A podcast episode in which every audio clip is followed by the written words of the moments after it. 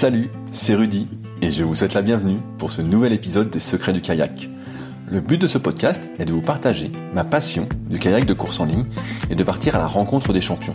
Qui sont-ils et que font-ils pour performer au plus haut niveau? Aujourd'hui, j'interviewe Romain Marco qui a été vice-champion du monde sur marathon en 2011 ainsi que remplaçant pour les Jeux Olympiques de Pékin et de Londres sur 200 mètres, en plus d'avoir été entraîneur au club de Nancy pendant plusieurs années durant la même période. Il est, en plus, le compagnon d'Amandine Lotte, que j'ai récemment interviewé sur le podcast. Comment s'entraînait-il pour performer et que devient-il aujourd'hui?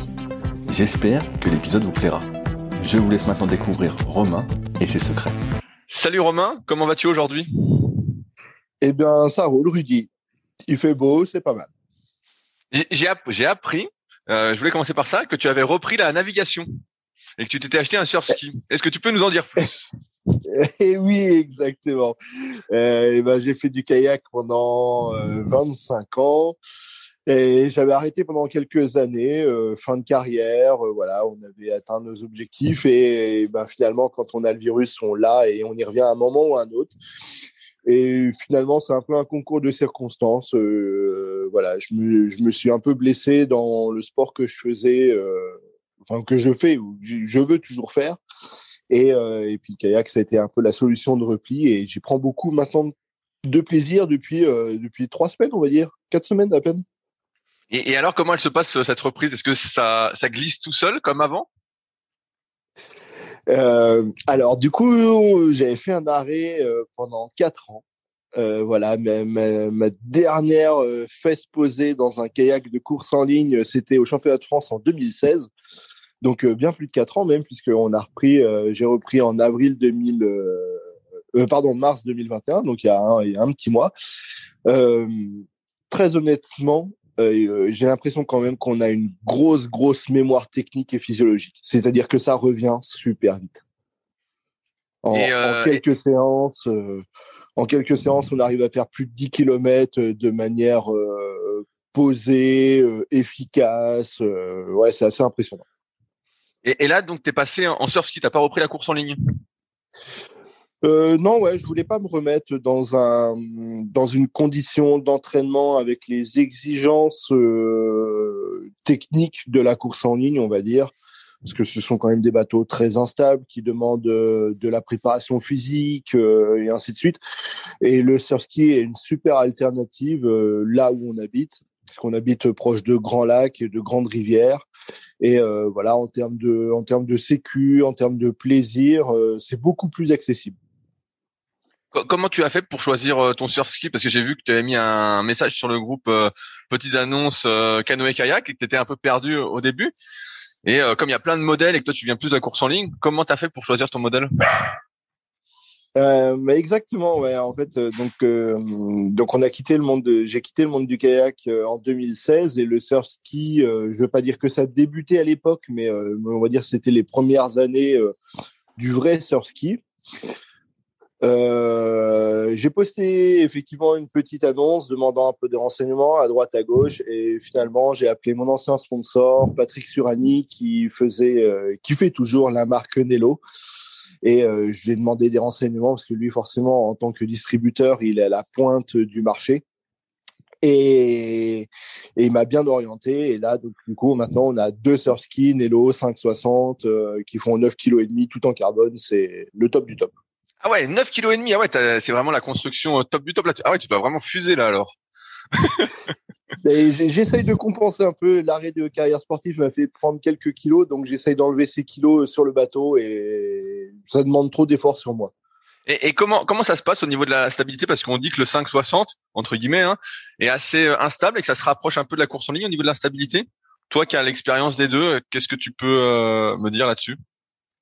C'est alors effectivement, apparemment c'est le surf ski le plus instable du marché mais c'est quand même carrément, carrément, carrément plus stable qu'un bateau de course en ligne. C'est euh, là, on a navigué dans des conditions de grands lacs avec euh, avec du vent, euh, pas mal de hautes vagues, notamment où on prenait l'eau sur le côté. À aucun moment on s'est senti en instabilité et pourtant on a arrêté la course en ligne depuis bien longtemps. Mais là, non, non, c'est c'est carrément plus stable. Ok. Et, et, au niveau de la vitesse, est-ce que pour l'instant tu reprends, mais est-ce que tu sens que ça peut aller aussi vite ou presque? Parce qu'on pareil, on dit que le 560 peut presque aller aussi vite. Est-ce que tu as l'impression que tu vas pouvoir aller presque aussi vite? Un peu Alors je pense que ça, ça dépend des allures. Euh, ça dépend des allures. Je pense que sur, sur des allures d'endurance, on va dire, euh, sur des allures qu'on va tenir plus de plus de 10-15 minutes, à mon avis, ça va aussi vite qu'un bateau de course en ligne. Euh, par contre, c'est beaucoup moins dynamique. Sur des sprints, euh, sur des allures, on se rapproche euh, d'une VO2 max ou voilà de lactique, des choses comme ça, c'est beaucoup moins dynamique et là, ça va beaucoup moins vite. Ok. Et, et il me semble que tu as repris donc aussi le, le kayak, donc là le surf ski pour préparer une compétition, si je dis pas de conneries. Ouais, bah, j'ai commencé la compète à 8 ans, ça a toujours été une part de ma vie, que ça soit euh, dans n'importe quel support, euh, dans du dans du ski de fond, dans de la course à pied, dans du kayak, euh, voilà. Donc là, forcément, quand on met les fesses dans un bateau, on fera quelques compètes, mais plutôt de type, je pense, longue, vraiment endurance, vraiment endurance, quoi, voire même ultra. Ok. Tu, tu dis que à 8 ans, tu fais des compétitions? Tu as commencé à quel âge le kayak? Eh ben, à 8 ans. Voilà, j'ai fait un peu de sport avant, euh, comme du tennis, du foot, à peu près comme 100% des gamins, je pense. Et, euh, et à 8 ans, j'ai attrapé le virus du kayak. Et comment comment t'es tombé dans le kayak Il y avait quelqu'un de ta famille qui en faisait ou il y avait un club pas loin de chez toi? Parce que j'ai vu que tu originaire de Nevers, donc euh, je connais pas bien Nevers, mais il y a un club de kayak euh, à côté euh, ouais, bah, personne connaît bien Nevers, hein, je te rassure, euh, alors en fait, je, je, faisais de la planche à voile. Mon beau-père faisait de la planche à voile et euh, vers 7-8 ans, je faisais de la, aussi de la planche à voile. Et un jour, on est arrivé sur le plan d'eau et il y avait vraiment zéro vent il y avait euh, avait pas un pet de vent rien du tout et euh, et à côté de à côté d'où on était il y avait une petite base nautique et ils louaient des kayaks et des choses comme ça donc du coup et eh ben avec euh, avec un copain de mon père on est allé faire du kayak et c'est à partir de ce moment-là où j'ai mis mes premiers coups de pagaie et j'ai trouvé ça super cool et ça, ça devait être pendant l'été. Et forcément, je, je cherchais un sport à attaquer au mois de septembre, à la rentrée scolaire. Et il y a un gros club de kayak à Nevers. Euh, alors un peu moins gros maintenant, mais un club de kayak qui a une histoire formidable. Euh, donc voilà, je me suis inscrit et j'ai commencé à rêver de compétition euh, là-bas dès mes premiers coups de pagaie. 8 ans, ça me paraît jeune par rapport à toutes les personnes que j'ai interviewées précédemment pour commencer le kayak. Est-ce que tu étais le plus jeune du club? Non, on était une tripotée de gamins. Je pense qu'on devait être au moins une trentaine à avoir cet âge-là. quoi à avoir, euh, ouais, j'étais même pas le plus jeune, à avoir 7-8 ans. En fait, euh, à partir du moment où on sait nager euh, et qu'on n'a pas trop peur de l'eau, il n'y a aucun risque. On peut mettre les fesses dans un bateau et commencer à pagayer. Il faut juste que le matériel soit un peu adapté. Et alors justement, avec quel matériel on commence à 8 ans? Est-ce qu'on est, on est dans des kayaks en plastique, des pagaies à 90, ou on est directement dans des kayaks qui, j'allais dire, qui glissent un peu plus? Non, non, ouais, on est vraiment dans des, dans espèces de petites barquettes en plastique. Euh, des trucs qui sont quand même relativement stables, assez sécuritaires, avec effectivement des pagaies plastiques avec manche à lu euh, croisées à 90 degrés. Et puis, euh, et puis voilà, c'est parti, un coup à droite, un coup à gauche. On cherche à aller droit et au bout de quelques séances, on a, c'est parti quoi comment s'est passée ton évolution en fait, ton évolution dans les bateaux? Est-ce que euh, tu parlais de compétition Est-ce que toi, tu avais tout de suite cette envie de faire de la course en ligne? Ou t'étais pas pas encore bien choisi euh, entre le slalom, la descente euh, ou la course en ligne? Alors, je pense que c'est le cas dans pas mal de clubs, mais la, la, discipline de kayak qui est enseignée dans les clubs est très liée au territoire. C'est-à-dire que si vous avez un club qui est qui est installé sur les rives d'un lac, euh, ben forcément, on va plus aller vers euh, peut-être le kayak mer ou la course en ligne. Quand vous êtes installé sur un club qui est en bord de rivière alpine, vous allez forcément aller vers, le descente, vers la descente ou le slalom. Donc nous, comme on est euh, Nevers, c'est au bord de la Loire, c'est un fleuve euh, très calme, c'est le dernier fleuve sauvage d'Europe. Et ben voilà, on était, il y avait que la course en ligne finalement qui était possible de faire.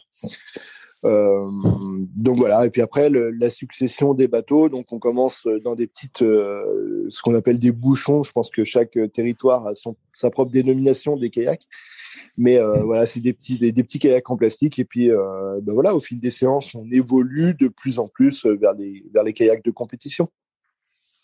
À partir de quel âge on peut faire des compétitions en kayak? Parce que 8 ans, ça me paraît très jeune. Toi, tu avais déjà un peu cet objectif-là.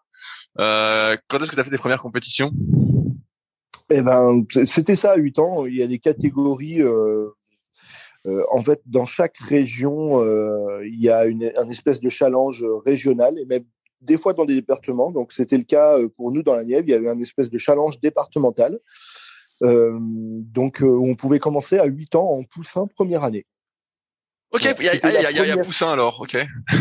Voilà, première catégorie, euh, première catégorie, poussin, benjamin, et puis après minime. Euh, mais voilà, en, en, poussin, on pouvait commencer les premières compétitions. Ouais. Et tu te souviens de ta première compétition?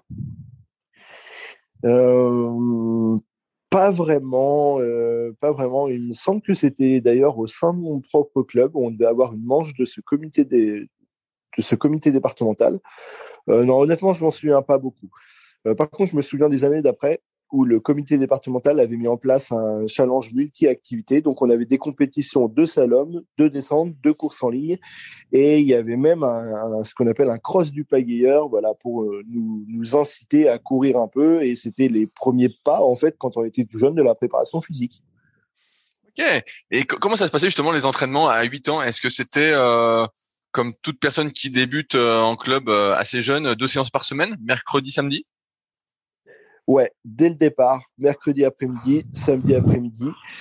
Euh, on avait des super bénévoles qui nous encadraient à l'époque. Euh, je pense à Jackie, à Michel, enfin voilà, des gens comme ça, euh, et qui, étaient fous de kayak et qui nous adoraient. On était une trentaine de gamins. C'était un joli bourbier. Dans mes souvenirs, on passait énormément de temps à s'amuser. On, clairement, on faisait les ouaves. Euh, mais c'était euh, des jeux sur l'eau, c'était euh, un petit peu des bêtises à droite à gauche. Euh, quand les parents venaient nous chercher à 16h30, on était rarement sortis de kayak. On avait encore les fesses dans l'eau. est-ce que tu te souviens quand est-ce que tu as eu tes premiers résultats importants? Est-ce que, comme beaucoup en minime, tu étais déjà très bon? Ouais, Effectivement, d'ailleurs, la FFCK avait sorti des stats là-dessus, euh, quasiment 100%. Euh, alors, je, je me souviens plus du pourcentage exact, hein, ça fait quelques années, mais ce qui est sûr, c'est que plus de 90% des athlètes qui se retrouvent en équipe de France euh, junior, moins 23 seniors, sont passés par une médaille au challenge national en minime, c'est-à-dire au championnat de France minime. Donc, et moi, je fais partie de ça. Ouais j'ai eu mes premiers gros résultats, on va dire, en minime, en monoplace au championnat de France avec des médailles. Et, mais tu faisais quelle distance? Parce que j'ai cru voir, on en parlera par la suite, que tu étais plus orienté longue distance. Est-ce que tu faisais des plus courtes distances à cette époque-là? Alors, euh, ouais, effectivement, j'ai fait, euh, je suis passé par le 200 mètres, le 1000, le marathon, le 500 mètres et et non, non, à cette époque-là, euh, alors maintenant ça a pas mal changé, mais il y avait du 500 mètres en, au championnat de France et du 2000 mètres quand j'étais tout petit en minime. Ok. Et de poussin à minime, on va repartir sur cette période-là. Est-ce que ouais. ta passion du kayak a grandi? Est-ce que tu as augmenté ta fréquence d'entraînement? Est-ce que ça a pris une part de plus en plus, en plus importante dans ta vie? Euh, Ouais, je pense que vraiment euh, le truc qui a déclenché, c'est, euh, on va dire, poussin Benjamin. Je m'entraînais euh, deux fois par semaine. Je tannais mes parents pour venir euh, plus. Euh, et après, à partir de minime, j'ai commencé à m'entraîner quatre fois, c'est-à-dire que je faisais deux entraînements le mercredi après-midi et deux entraînements le samedi après-midi. Et à partir de ce moment-là, ouais, là, j'ai commencé à prendre les choses un peu au sérieux. Ouais, fin, fin minime, quoi. Fin minime, deuxième année de minime. Donc fin, fin minime, tu fais tes premiers résultats aux régates euh, minimes. Est-ce qu'après, ouais. tu es dans l'optique de de performer, je vais pas dire à outrance, mais euh, de devenir athlète de haut niveau? Alors pas forcément, euh, pas forcément athlète de niveau. Dans mes souvenirs, euh, donc je crois au championnat de France en minime première année, je dois faire euh, deuxième en monoplace sur le 2000 mètres et troisième euh, sur le 500 mètres. Au championnat de France minime en deuxième année, je fais deuxième sur les deux distances en monoplace aussi. Euh, en fait, j'étais curieux de savoir ce dont j'étais capable et jusqu'où je pouvais aller. Et euh, du coup, en 4D, première année, euh, je dois faire cinquième au championnat de France. Et puis en deuxième année, je gagne les championnats de France cadet. Et euh, ouais, à partir de ce moment-là, en fait, j'ai jamais eu envie forcément de faire du niveau. J'étais plus curieux et je prenais beaucoup de plaisir à m'entraîner avec, euh, on va dire, avec les anciens du club, avec les vieux du club. Et, euh, voilà, ils m'apprenaient plein de choses. Donc, donc voilà, comme j'apprenais, c'était super cool. Est-ce que à, à ce moment-là, alors, est-ce que tu as l'envie d'avoir une carrière dans le kayak, de devenir entraîneur de kayak, de travailler dans le sport, ou euh, tu fais une scolarité normale et tu sais pas trop encore vers quoi te diriger? Euh, Non, effectivement, je suis une, scolarité complètement normale. Euh, après, en junior, j'intègre les équipes de France. Je suis resté jusqu'à la fin de mon bac à Nevers, dans mon club de Nevers. Je voulais pas partir en pôle espoir parce que voilà, j'étais attaché. Mes entraîneurs, j'en avais plusieurs. C'était des anciens athlètes de haut niveau du club. Euh, qui avaient fait des championnats du monde, des choses comme ça. Donc, euh, donc quand ils me racontaient leurs histoires, ça me faisait rêver et j'avais pas envie de les quitter, ou en tout cas jusqu'à mon bac, euh, voilà, j'avais pas envie de de quitter ça parce que je voyais pas comment je pouvais avoir mieux ailleurs. Et finalement, c'est dans les études supérieures que j'ai commencé à me réaliser et à me dire que, eh ben, si je pouvais en faire mon métier, ça serait plutôt pas mal parce que j'étais vraiment accro à ça. Mais accro au sport en général, pas forcément que au kayak. Oui, ce que j'allais dire, je, je crois que tu as fait STAPS, non? Ouais, effectivement, j'ai fait, euh, j'ai fait STAPS, ouais.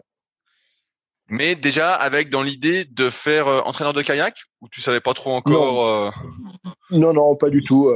J'ai passé mon bac en filière économique et, et après j'ai intégré STAPS. j'avais j'avais pas du tout dans l'idée de faire entraîneur, mais ce qui est sûr, c'est que je voulais faire un métier dans le sport. Et donc voilà, j'ai pris la filière générale STAPS qui m'a amené au bout de trois ans à avoir ma licence. Et, euh, et, et, même là, à cette époque-là, donc je devais avoir 22 ans, euh, je, je, voulais pas être encore entraîneur de canoë-kayak. Ça, ça me disait pas grand-chose. J'étais athlète, ça me suffisait. quoi.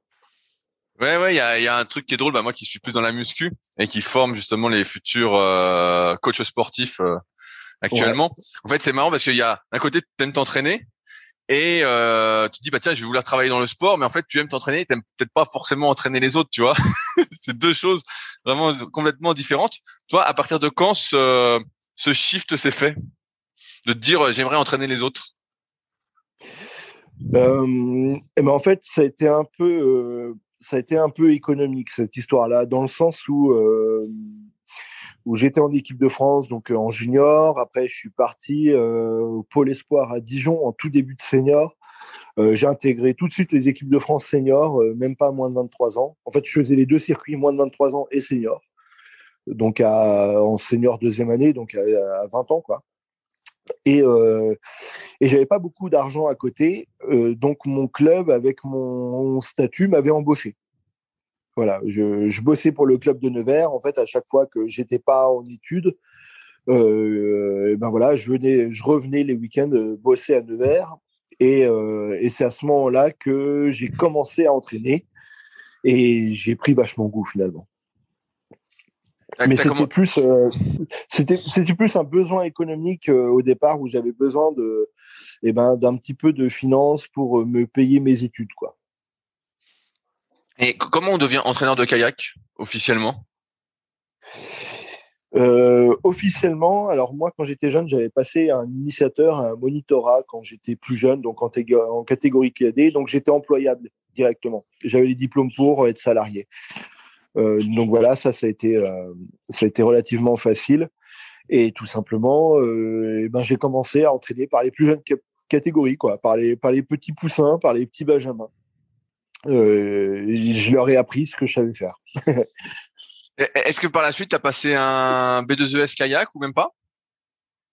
Euh, si, si, par la suite, euh, en fait, à la fin de ma licence, euh, j'ai dû aller un peu par obligation au Pôle France de Nancy, parce que ça faisait un peu tâche d'être en équipe de France senior et d'être en Pôle Espoir. Donc, donc j'ai dû aller, j'étais un peu contraint d'aller à Nancy. Et à partir de ce moment-là, euh, à Nancy, j'avais terminé STAPS. En fait, je voulais pas aller plus loin que la licence. Euh, donc, j'étais inscrit en première année de master, mais j'ai passé mon BE1 en 2009 et mon BE2 en 2010. J'ai enchaîné les deux. Et est-ce que à ce moment-là, tu arrives justement à concilier ton métier d'entraîneur et ta ton entraînement personnel? Euh, De toute manière, j'avais pas vraiment le choix. C'était, euh, fallait que je travaille pour payer mon loyer. Euh, donc, donc j'avais pas vraiment le choix. À, à l'époque, alors c'est plus le cas aujourd'hui, mais à l'époque, la fédération nous obligeait à avoir un double projet. C'est-à-dire que quand on était athlète de niveau, on devait forcément avoir une situation scolaire ou professionnelle en complément de ce, de ce statut d'athlète de haut niveau. Donc, euh, comme j'avais eu des bons résultats en tant qu'entraîneur au club de Nevers, eh ben, je me suis fait recruter tout de suite au club de Nancy en tant qu'entraîneur. Mais le, le club de Nancy qui était euh, Pôle France. Euh, alors, c'est bien deux entités différentes. Il y a le club de Nancy et il y a le Pôle France qui est juste à côté. Euh, donc, comme moi, j'ai intégré le Pôle France en septembre 2010, euh, ben, je me suis fait recruter en même temps en tant qu'entraîneur du club de Nancy en septembre 2010. En fait, les années, euh, les deux trois années auparavant, j'avais réussi à placer des athlètes euh, du club de Nevers en équipe de France junior, notamment des médaillés au championnat d'Europe. Euh, donc voilà, j'avais été recruté. J'étais toujours athlète, mais j'avais été recruté en tant qu'entraîneur en même temps. Et à, à ce moment-là, donc là, tu parles d'athlète junior. D'ailleurs, tu parlais de poussin ouais. Benjamin. Est-ce que tu es monté progressivement sur euh, des catégories plus âgées? Co Comment ça s'est passé? Alors non, j'ai toujours eu à cœur euh, de faire l'ensemble de la filière en même temps au même moment. Euh, C'est-à-dire que, on va dire, les, les, lundis, mardis, jeudis, vendredis et dimanches, j'entraînais mes athlètes qui cherchaient à faire des médailles au championnat de France et à chercher à intégrer le haut niveau. Mais par contre, le mercredi euh, après-midi et le samedi après-midi, euh, j'encadrais les écoles de paillets. Et ça, je l'ai fait pendant toute ma carrière d'entraîneur. J'ai toujours eu à cœur euh, d'avoir cette espèce de grand écart qui me rappelait que finalement, j'avais énormément de chance à entraîner des athlètes qui faisaient du haut niveau. Et, ça me permettait aussi d'entraîner les gamins le mercredi le mercredi après-midi, les tout petits, ça me, ça me permettait de comprendre certaines choses sur les athlètes de haut niveau plus tard. Um, donc, euh, donc voilà, j'ai toujours fait euh, ce, ce, grand écart euh, pendant toute ma période d'entraîneur. Je voulais revenir un peu sur ta carrière euh, personnelle d'athlète. Tout à l'heure, tu disais que tu as rapidement intégré l'équipe senior alors que dès que tu es passé, entre guillemets, quand tu étais en moins de 23, euh, t'as pas fait vraiment les moins de 23. Est-ce que c'était pas dire anormal, mais euh, différent des autres athlètes de passer directement en équipe senior? En fait, euh, aujourd'hui, on va dire la course en ligne a un très très bon niveau international. Euh, voilà, les mecs quand ils gagnent des médailles, ça me fait rêver. Quand moi j'ai, on va dire en junior, j'ai fait cinquième au championnat du monde. Euh, quand j'ai intégré senior, c'était juste à la suite des Jeux Olympiques d'Athènes de 2004, qui avait été vraiment une hécatombe euh, pour la Fédération française de canoë-kayak dans la discipline de course en ligne. Il y avait eu un seul kayakom aux, Jeux Olympiques d'Athènes en 2004, et du coup, en 2004, moi j'étais senior première année, donc dès 2005, la Fédération française de canoë-kayak a mis en place euh, quelque chose pour les jeunes, dont je faisais partie. Donc c'est un espèce de programme jeune pour, on va dire, euh, voilà, emmener un maximum d'athlètes aux Jeux de Pékin, décrocher les quotas, parce que vraiment en 2004, ça avait été l'hécatombe. Euh, donc j'ai fait partie de ce programme-là, comme euh, comme Max Beaumont d'ailleurs. On était en même temps sur le programme, même programme. Donc euh, donc dès senior deuxième année, je crois que je fais cinquième au championnat de France élite en deuxième année de senior.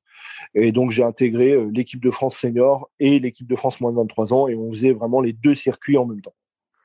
En, en quoi il consistait ce programme jeune? Euh, Et en, en, fait, il consistait à, à emmener les, les jeunes euh, avec les seniors sur tous les stages. Euh, voilà, le, but, euh, le but du jeu, je pense à, l'époque du directeur des équipes de France qui s'appelait qui s'appelait Christophe Rouffet, qui bosse toujours à la fédération d'ailleurs, euh, c'était vraiment de transmettre un maximum de choses entre peut-être que t'as pas connu, mais Baba Kamir Tamaseb qui a été champion du monde en monoplace chez pour les jeunes. Donc on se retrouvait sur les mêmes stages en même temps, que ça soit en amont ou en aval des sélections équipes de France. Après, bien sûr, quand il y avait les équipes de France, il y avait un tri qui était fait. Mais même euh, avant les sélections, euh, les stages étaient euh, complètement mutualisés. On était, on était 10 Kayakom sur le même stage à partager les entraînements de Baba Kamir Tamaseb, ancien champion du monde. Et est-ce que ça, tu sens que justement, ça t'a tiré vers le haut? Hum, je pense qu'il y a eu des bons côtés et des bons et des mauvais côtés. Euh, ça m'a tiré le haut, euh, bien sûr, parce que moi, par exemple, je m'entendais super bien avec Babak. On a d'ailleurs couru les championnats du monde en K4 ensemble. Euh, c'était un peu bizarre. Il y avait des, des gens comme Babak, là, justement, qui étaient hyper heureux de transmettre leur expérience, où vraiment on sentait que, que le, leur devoir, il était là maintenant, c'était de, transmettre cette notion de perf. Et il y en avait d'autres qui étaient un peu jaloux qu'on leur prenne leur place. Donc, euh, donc voilà, c'était euh, c'était un peu tendu. Enfin pas, non, c'était pas tendu, mais euh, mais on pouvait pas forcément y aller à fond, quoi. Il fallait avoir un, certain respect, quoi. Casser du vieux, on n'aime pas ça, quoi. mais en fait, c'est un truc que je trouve assez pas bizarre, mais je sais pas comment on pourrait dire, insolite dans le kayak qui est à la fois un sport individuel et à, fois, à la fois un sport euh, collectif via les équipages en fait. Et ce qui fait que finalement euh, tout le monde se tire vers le haut, mais à la fin il y a que quelques places et donc forcément ça met un peu d'animosité puisque tout le monde veut euh, veut avoir sa place, veut gagner, etc. Donc c'est quand même, je trouve ça assez difficile psychologiquement en fait.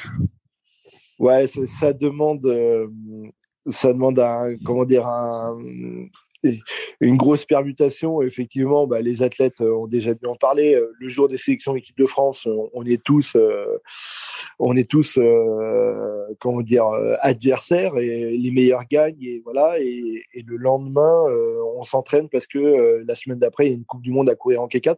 Donc, on, ne devient plus adversaire mais coéquipier. Et, ce changement, on doit le faire en l'espace d'une nuit, on a une nuit pour permuter de de, de, cerveau. C'est assez bizarre. Donc là, tu fais partie du, groupe jeune euh, qui met en place, etc. Donc j'imagine c'est pour les Jeux de 2008. comment ça se passe, toi, euh, les Jeux de 2008 Est-ce que tu y participes ou est-ce que euh, il faut laisser la place à d'autres? Eh ben, du coup, moi, je fais les championnats du monde en 2005. En 2005, je fais 9e au championnat du monde en 4 places. Donc, euh, donc plutôt euh, bonne, euh, bonne perf, finalement, pour une première année, 9e au championnat du monde. en 2006, en 2006, on doit faire, on doit faire dixième au championnat du monde, toujours en quatre places. Et en 2007, c'est l'obtention des quotas. Donc au championnat du monde 2007, il faut faire dans les huit premiers pour, pour décrocher le quota, enfin en tout cas pour sélectionner le bateau pour aller aux Jeux Olympiques. Et en quatre places, on fait dixième. Donc, on n'a pas réussi à sélectionner le bateau euh, pour les Jeux Olympiques. Donc, je suis resté à la maison. Et du coup, en 2008, j'ai pas fait la saison senior. Enfin, si, j'ai fait la saison senior Coupe du Monde et Championnat d'Europe, mais je suis pas allé aux Jeux Olympiques. Et j'ai fait la saison moins de 23. Parce que j'étais encore moins de 23 ans en 2008. Ah ouais, t'étais, étais encore bien jeune. bah ouais, ouais, finalement, ouais, ouais. 2008, j'avais encore 23 ans. Donc, euh, donc voilà. Euh, Est-ce que tu vis ça comme un échec ou, pas, vu que, tu es jeune? Euh, Non, non, je vis pas ça comme un échec parce que j'ai 23 ans et encore j'ai toute ma carrière devant moi. Donc, euh, donc vraiment, je vis, vis pas ça comme un échec parce qu'il y a encore toute la saison internationale, voilà, Coupe du Monde, Championnat d'Europe senior, Championnat d'Europe moins de 23 et ainsi de suite. Donc je vis pas du tout ça comme un échec. Et puis bon, en trois ans de passer à de passer de rien à dixième au championnat du monde senior, euh, voilà, c'est c'est correct. Je pense qu'il y, y, a pas mal de mecs de, de 20, 21, 23 ans euh, qui aimeraient bien faire dans les dix premiers au championnat du monde senior.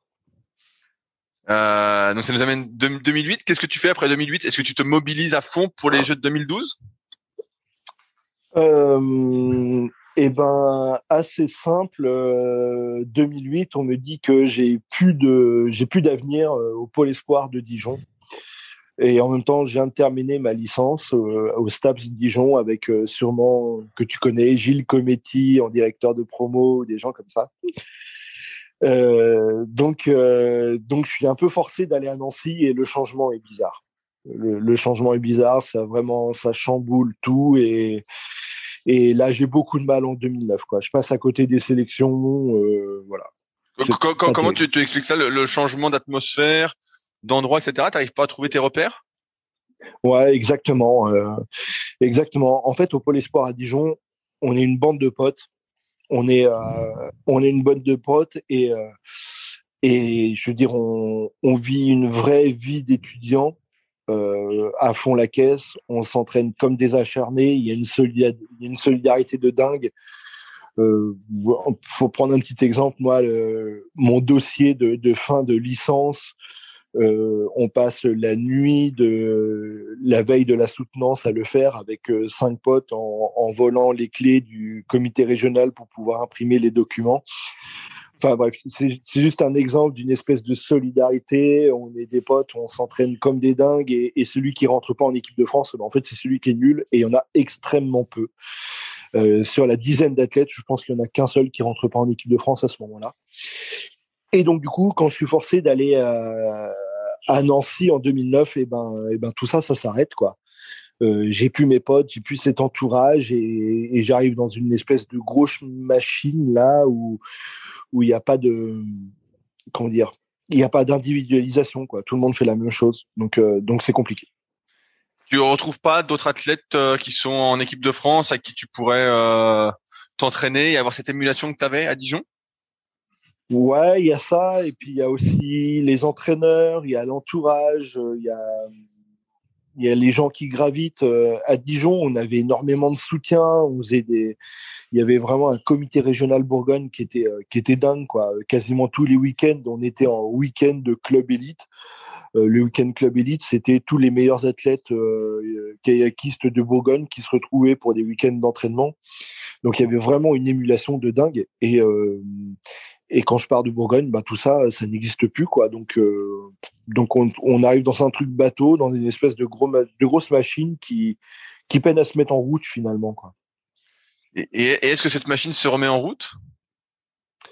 Euh, et ben cette machine, elle déraille un peu en 2009 et en 2010. Euh, j'ai besoin de prendre l'air, donc je vais sur la longue distance. Voilà. En fait, fin 2009, euh, je n'arrive pas à rentrer en équipe de France. Je suis vraiment aux portes de l'équipe de France. Hein, je suis le premier pas pris. Euh, j'arrive pas, j'arrive pas à y rentrer. Donc euh, du coup, il y a le championnat de France de marathon qui, se fait vraiment à la fin de la saison, euh, au mois de septembre, ou même au mois d'octobre. Donc une fois que la saison de course en ligne est, terminée, et ben je vais faire ce championnat de France de marathon et, et je fais quatrième. Et ouais, cool, pour une première distance, euh, voilà, euh, ça se passe plutôt bien. Je prends beaucoup de plaisir à faire ça. Euh, donc voilà, en 2010, tout en essayant bien sûr de, rester au contact de la course en ligne et de rentrer en équipe de France, et ben je commence à me spécialiser un peu dans la longue distance. pour ceux qui connaissent pas, c'est quelle distance le marathon? En kayak? Euh, C'est 30, euh, on va dire entre 32 et 35 km. Avec des, avec des portages, c'est ça, si je comprends bien si, euh, pas Ouais, avec des portages. Euh, c'est des boucles. Euh, alors, le, format change toujours un petit peu. Maintenant, je ne sais plus à quoi ça ressemble. Mais à l'époque, c'était des boucles de 6 ou 7 km avec un portage. Et le portage nous permet donc du coup de descendre de bateau, de de, de, de, de, dérouiller un peu les jambes et surtout de prendre les collations euh, eau et un petit peu de barre euh, de gel énergétique pour pouvoir repartir. Ok. Et donc là, bah, donc tu finis quatrième, donc pour toi c'est plutôt prometteur et donc tu décides de te spécialiser là-dessus. Ouais, ouais, ouais. En fait, euh, j'ai ça dans un coin de ma tête. Alors pour les sélections équipe de France euh, de 2010, je me spécialise sur le 200 mètres qui est une nouvelle discipline qui rentre au jeu en 2012. Euh, donc voilà, dès, dès, 2010, on a les premières, euh, les premières compétitions sur 200 mètres. Et là aussi, je m'exprime bien. Je suis quatrième français. Euh, donc j'arrive bien à exprimer sur 200, à m'exprimer sur 200 mètres. Mais on va dire que devant moi, j'ai trois, gros gros cadors qui s'appellent Maxime Beaumont, Sébastien Jouve et Arnaud Ibois. Euh, par exemple, en 2010, euh, cette année-là, je crois que Maxime Beaumont fait quatrième au championnat du monde en monoplace et Arnaud Ibois et, et Sébastien Joux sont champions du monde en K2. Euh, donc moi, je suis remplaçant, donc euh, je reste à la maison. Ouais, mais derrière, derrière trois, trois bêtes, quoi. ouais, voilà, derrière trois mecs qu'on clairement, hein, ils ont dominé le, ils ont dominé le 200 mètres jusqu'en jusqu'en 2014 ou 2000, euh, même après 2014-2015, ils ont dominé clairement le, le, niveau français, mais aussi le niveau mondial. C'est-à-dire que quand ils faisaient pas une médaille en Coupe du Monde euh, ou au Championnat du Monde ou au Championnat d'Europe, c'était une contre-perf, quoi. Donc, euh, donc voilà, moi je suis toujours resté euh, un peu derrière ces trois cas d'or. Alors je les regardais à la télé et en même temps quand je me disais, bah t'es quatrième derrière ces trois mecs euh, qui grimpent sur les plus hautes marches de podium, bon ça veut dire que j'ai pas trop un niveau dégueulasse, j'ai pas trop à rougir quoi. mais c'est marrant de justement cette polyvalence entre le 200 mètres et le marathon parce que tu continues aussi le marathon finalement. Et oui, bah oui, parce que du coup, comme euh, comme les sélections sur marathon se font après les sélections euh, sur le sprint, euh, et ben voilà, le lendemain du sprint, quand j'arrive pas à battre un, de ces trois cadors là, et que je sais que je vais rester à la maison, je bifurque sur le marathon. Mais en fait, le marathon, c'est 32 km 800 avec un sprint à la fin pour les 200 derniers mètres. Mais j'imagine qu'il y a d'énormes différences en termes d'entraînement entre préparer le 200 et préparer un marathon. Ouais, ouais, ouais. C'est ultra différent. Mais euh, je sais pas, j'ai toujours performé. Euh, j'ai toujours euh, finalement très bien performé parce que pendant un moment, euh, ben, par exemple en 2010, je suis champion de France sur le marathon en, monoplace.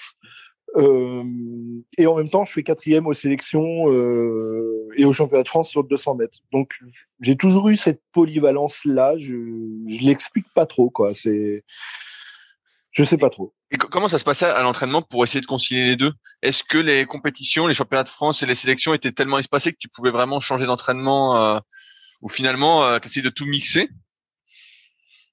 Euh, non, alors j'ai vraiment quand je quand préparais les sections du sprint, euh, je faisais vraiment que de l'entraînement euh, spécifique sprint. Et, finalement, c'est on va dire c'est la semaine après les sélections de sprint où je me mettais en format marathon. J'ai jamais mixé. J'ai toujours fait les choses à fond. dans une discipline ou, dans l'autre j'ai jamais jamais mixé quoi parce que mixer ça serait synonyme de de déjà euh, mettre un pied dans la défaite euh, sur l'une l'une ou l'autre des disciplines. Donc euh, j'ai toujours mis toutes les chances de mon côté pour réussir. Est-ce que quand tu fais champion de France de marathon, tu enchaînes avec des compétitions internationales en marathon? Euh, alors, les, les championnats de France de marathon avaient lieu au mois de septembre, donc c'était à la fin de la saison de marathon. Euh, donc effectivement, je suis champion de France en 2010 devant Cyril Carré euh, en monoplace. Mais ça, c'était vraiment à la fin de la saison. Et auparavant, j'étais rentré en équipe de France de marathon au mois de mai. Et j'avais gagné trois Coupes du Monde. Euh, donc j'étais en biplace avec Edwin Lucas. Euh, et on avait gagné trois Coupes du Monde et on avait fait sixième au championnat du monde. Voilà. Ok, ouais, donc super, quoi. Ouais, ouais, en marathon, euh, bah, la première compétition internationale que je fais en marathon, c'est une Coupe du Monde et on la gagne. Ah ouais, donc là, euh, est-ce que, est-ce qu'à ce moment-là, tu as quand même toujours l'ambition du euh, 200 mètres et euh, des Jeux Olympiques où tu te dis finalement au marathon, ça marche tellement bien que je peux viser, euh, je sais pas, euh, le titre champion du monde? Non, j'ai, j'ai toujours le marathon, c'est pas olympique et les cinq anneaux, ça m'a, ça m'a toujours attiré. Donc j'ai la priorité, ça reste quand même un peu la course en ligne, euh, même si je sais que du coup cette porte, euh, cette porte de sauvetage qui est le marathon, elle, elle est belle, euh, elle est belle et elle est accessible. La priorité, ça reste quand même les, les jeux et viser les jeux de 2012. Et comment ça se passe alors pour les jeux de 2012 pour toi? Ça se passe que je suis remplaçant derrière les trois cadors. Ah merde je, je n'ai pas bougé de place. Je suis resté quatrième français, euh, voilà, en, en 2009, euh, 2010, 2011, 2012. Ok, ouais, donc sur, le, euh, sur, le, 200 mètres, ouais. Et tu n'avais pas la possibilité entre guillemets de te reconvertir sur, euh, je sais pas si le K4 était euh, qualifié en 2012. Euh, non, le K4 n'était pas qualifié en 2012. Non, non. ok, ouais, donc tu étais encore une fois bloqué euh, pour, pour les jeux. Il y, avait, il y avait trois places. Il y avait trois places, un bateau biplace et un bateau monoplace pour les jeux. Euh, fallait faire partie des trois premiers Français pour pour y aller, quoi. Et et les copains et les copains sont super bons et je suis très content pour eux parce que parce que ben voilà je suis je suis la quatrième roue donc par contre je, je faisais les stages hein, je faisais les stages d'entraînement je faisais toute la saison euh, hivernale j'étais un peu partenaire d'entraînement si on peut dire euh, mais quand je vois les trois premières roues du carrosse là qui euh, je me souviens notamment d'une coupe du monde où Maxime Beaumont gagne et Sébastien Jouffe est troisième. Et le lendemain, en K2, Sébastien Jouve et Arnaud Ibois gagnent. je crois que c'est une Coupe du Monde au Portugal. Euh, moi, forcément, je regarde ça à la télé, sur YouTube. Bon, je, je suis pas dégoûté, quoi. Comment tu fais à ce moment-là, dans cette période-là, pour concilier justement ton métier d'entraîneur et ta carrière d'athlète avec tous les stages que ça implique euh, a priori? Est-ce que tu as des dérogations pour euh, pouvoir aller t'entraîner? Et en même temps, euh, j'imagine que c'est un peu compliqué comme situation Ouais, c'est un peu le bourbier. Les journées commencent tôt, elles finissent tard. Euh, on compte pas les heures. Là, à ce moment-là, on n'est pas à 35 heures. On est à H24, 24 heures sur 24. Et j'ai toujours vécu mon métier d'entraîneur comme ça. Euh, ouais, effectivement, je, je m'entraîne euh, je m'entraîne deux, trois fois par jour. Ça me prend quatre heures de temps. Et le reste du temps, je suis entraîneur. Et tu t'entraînes quand? Alors, tu t'entraînes le matin avant que les autres arrivent au club, le soir quand ils sont tous couchés? Comment ça se passe? Bah, Généralement, je m'entraîne en fin de matinée. Euh, voilà, euh, je mange un peu à l'arrache et après, euh, j'enchaîne les deux entraînements, on va dire plutôt à partir de 16 ou 17 heures et je termine à 21 heures. Ok, et donc ça tout le temps, tout le temps, tout le temps, quoi. ouais, tout le temps, tout le temps. Et puis bah, le week-end, on part en compète. Moi, je fais mes courses et puis je coach, je coach mes jeunes qui font les leurs. Est-ce que tu arrives à obtenir des bons résultats avec les jeunes justement que tu coaches? Oui, ouais. Euh, j'ai fait rentrer, euh, j'ai fait rentrer des athlètes en équipe de France. on est surtout avec les jeunes en fait. Je me suis jamais trop occupé des seniors. Euh, mais avec les jeunes, oui, je fais rentrer des athlètes en équipe euh, régionale, des athlètes qui font des médailles au championnat de France minime et des athlètes euh, qui rentrent en équipe de France junior. Euh, toi, quelle, quelle expérience en, en, tant qu'entraîneur euh, de, kayak? Au bout de combien Donc c'est ma question habituelle. Si tu as écouté d'autres épisodes, tu dois avoir un peu tu la connaître. C'est au bout de combien de temps les athlètes tiennent dans un vrai bateau de course en ligne? Combien de temps il leur faut en général pour on va pas dire être à l'aise, mais pouvoir s'exprimer dedans? En moyenne. J'ai vraiment envie de dire que ça dépend des, ça dépend un peu des, des gamins.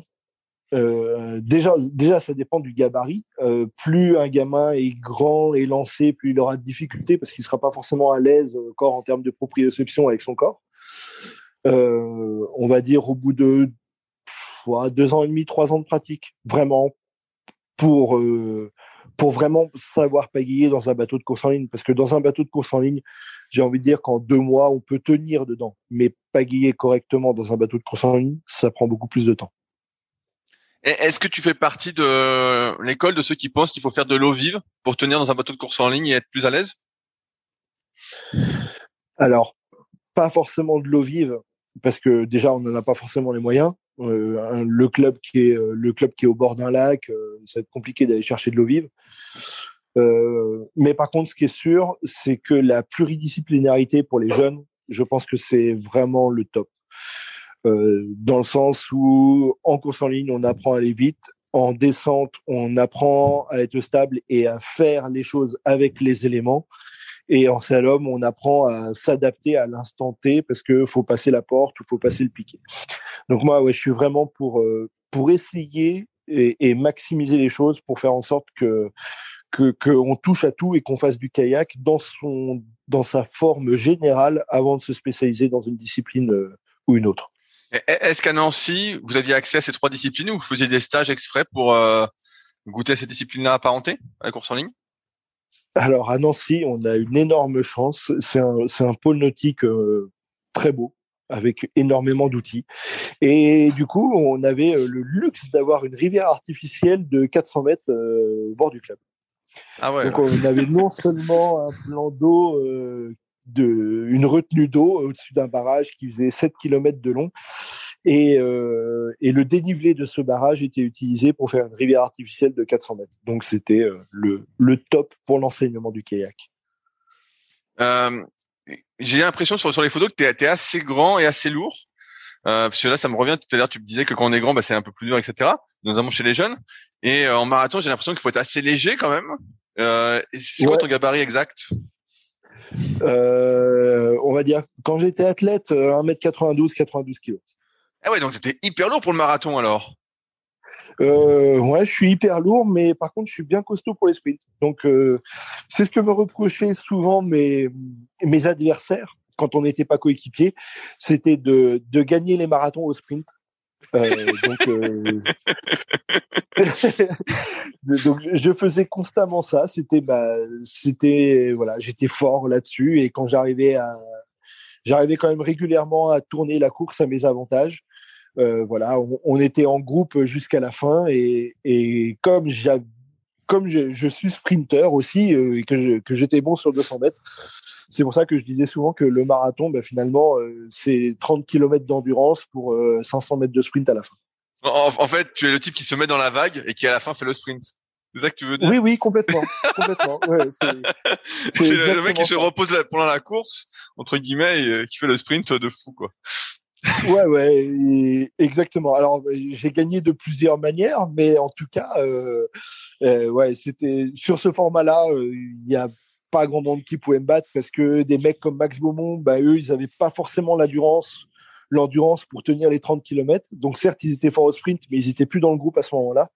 Alors que moi, j'avais vraiment l'endurance pour tenir les 30 bornes et les capacités de sprint pour gagner à la fin. Est-ce qu'en tant qu'entraîneur de kayak, euh, à Nancy, tu gérais aussi la toutes euh, les activités autour, comme la course à pied, je sais pas, le vélo, la muscu. Est-ce que c'est toi qui gérais ça aussi?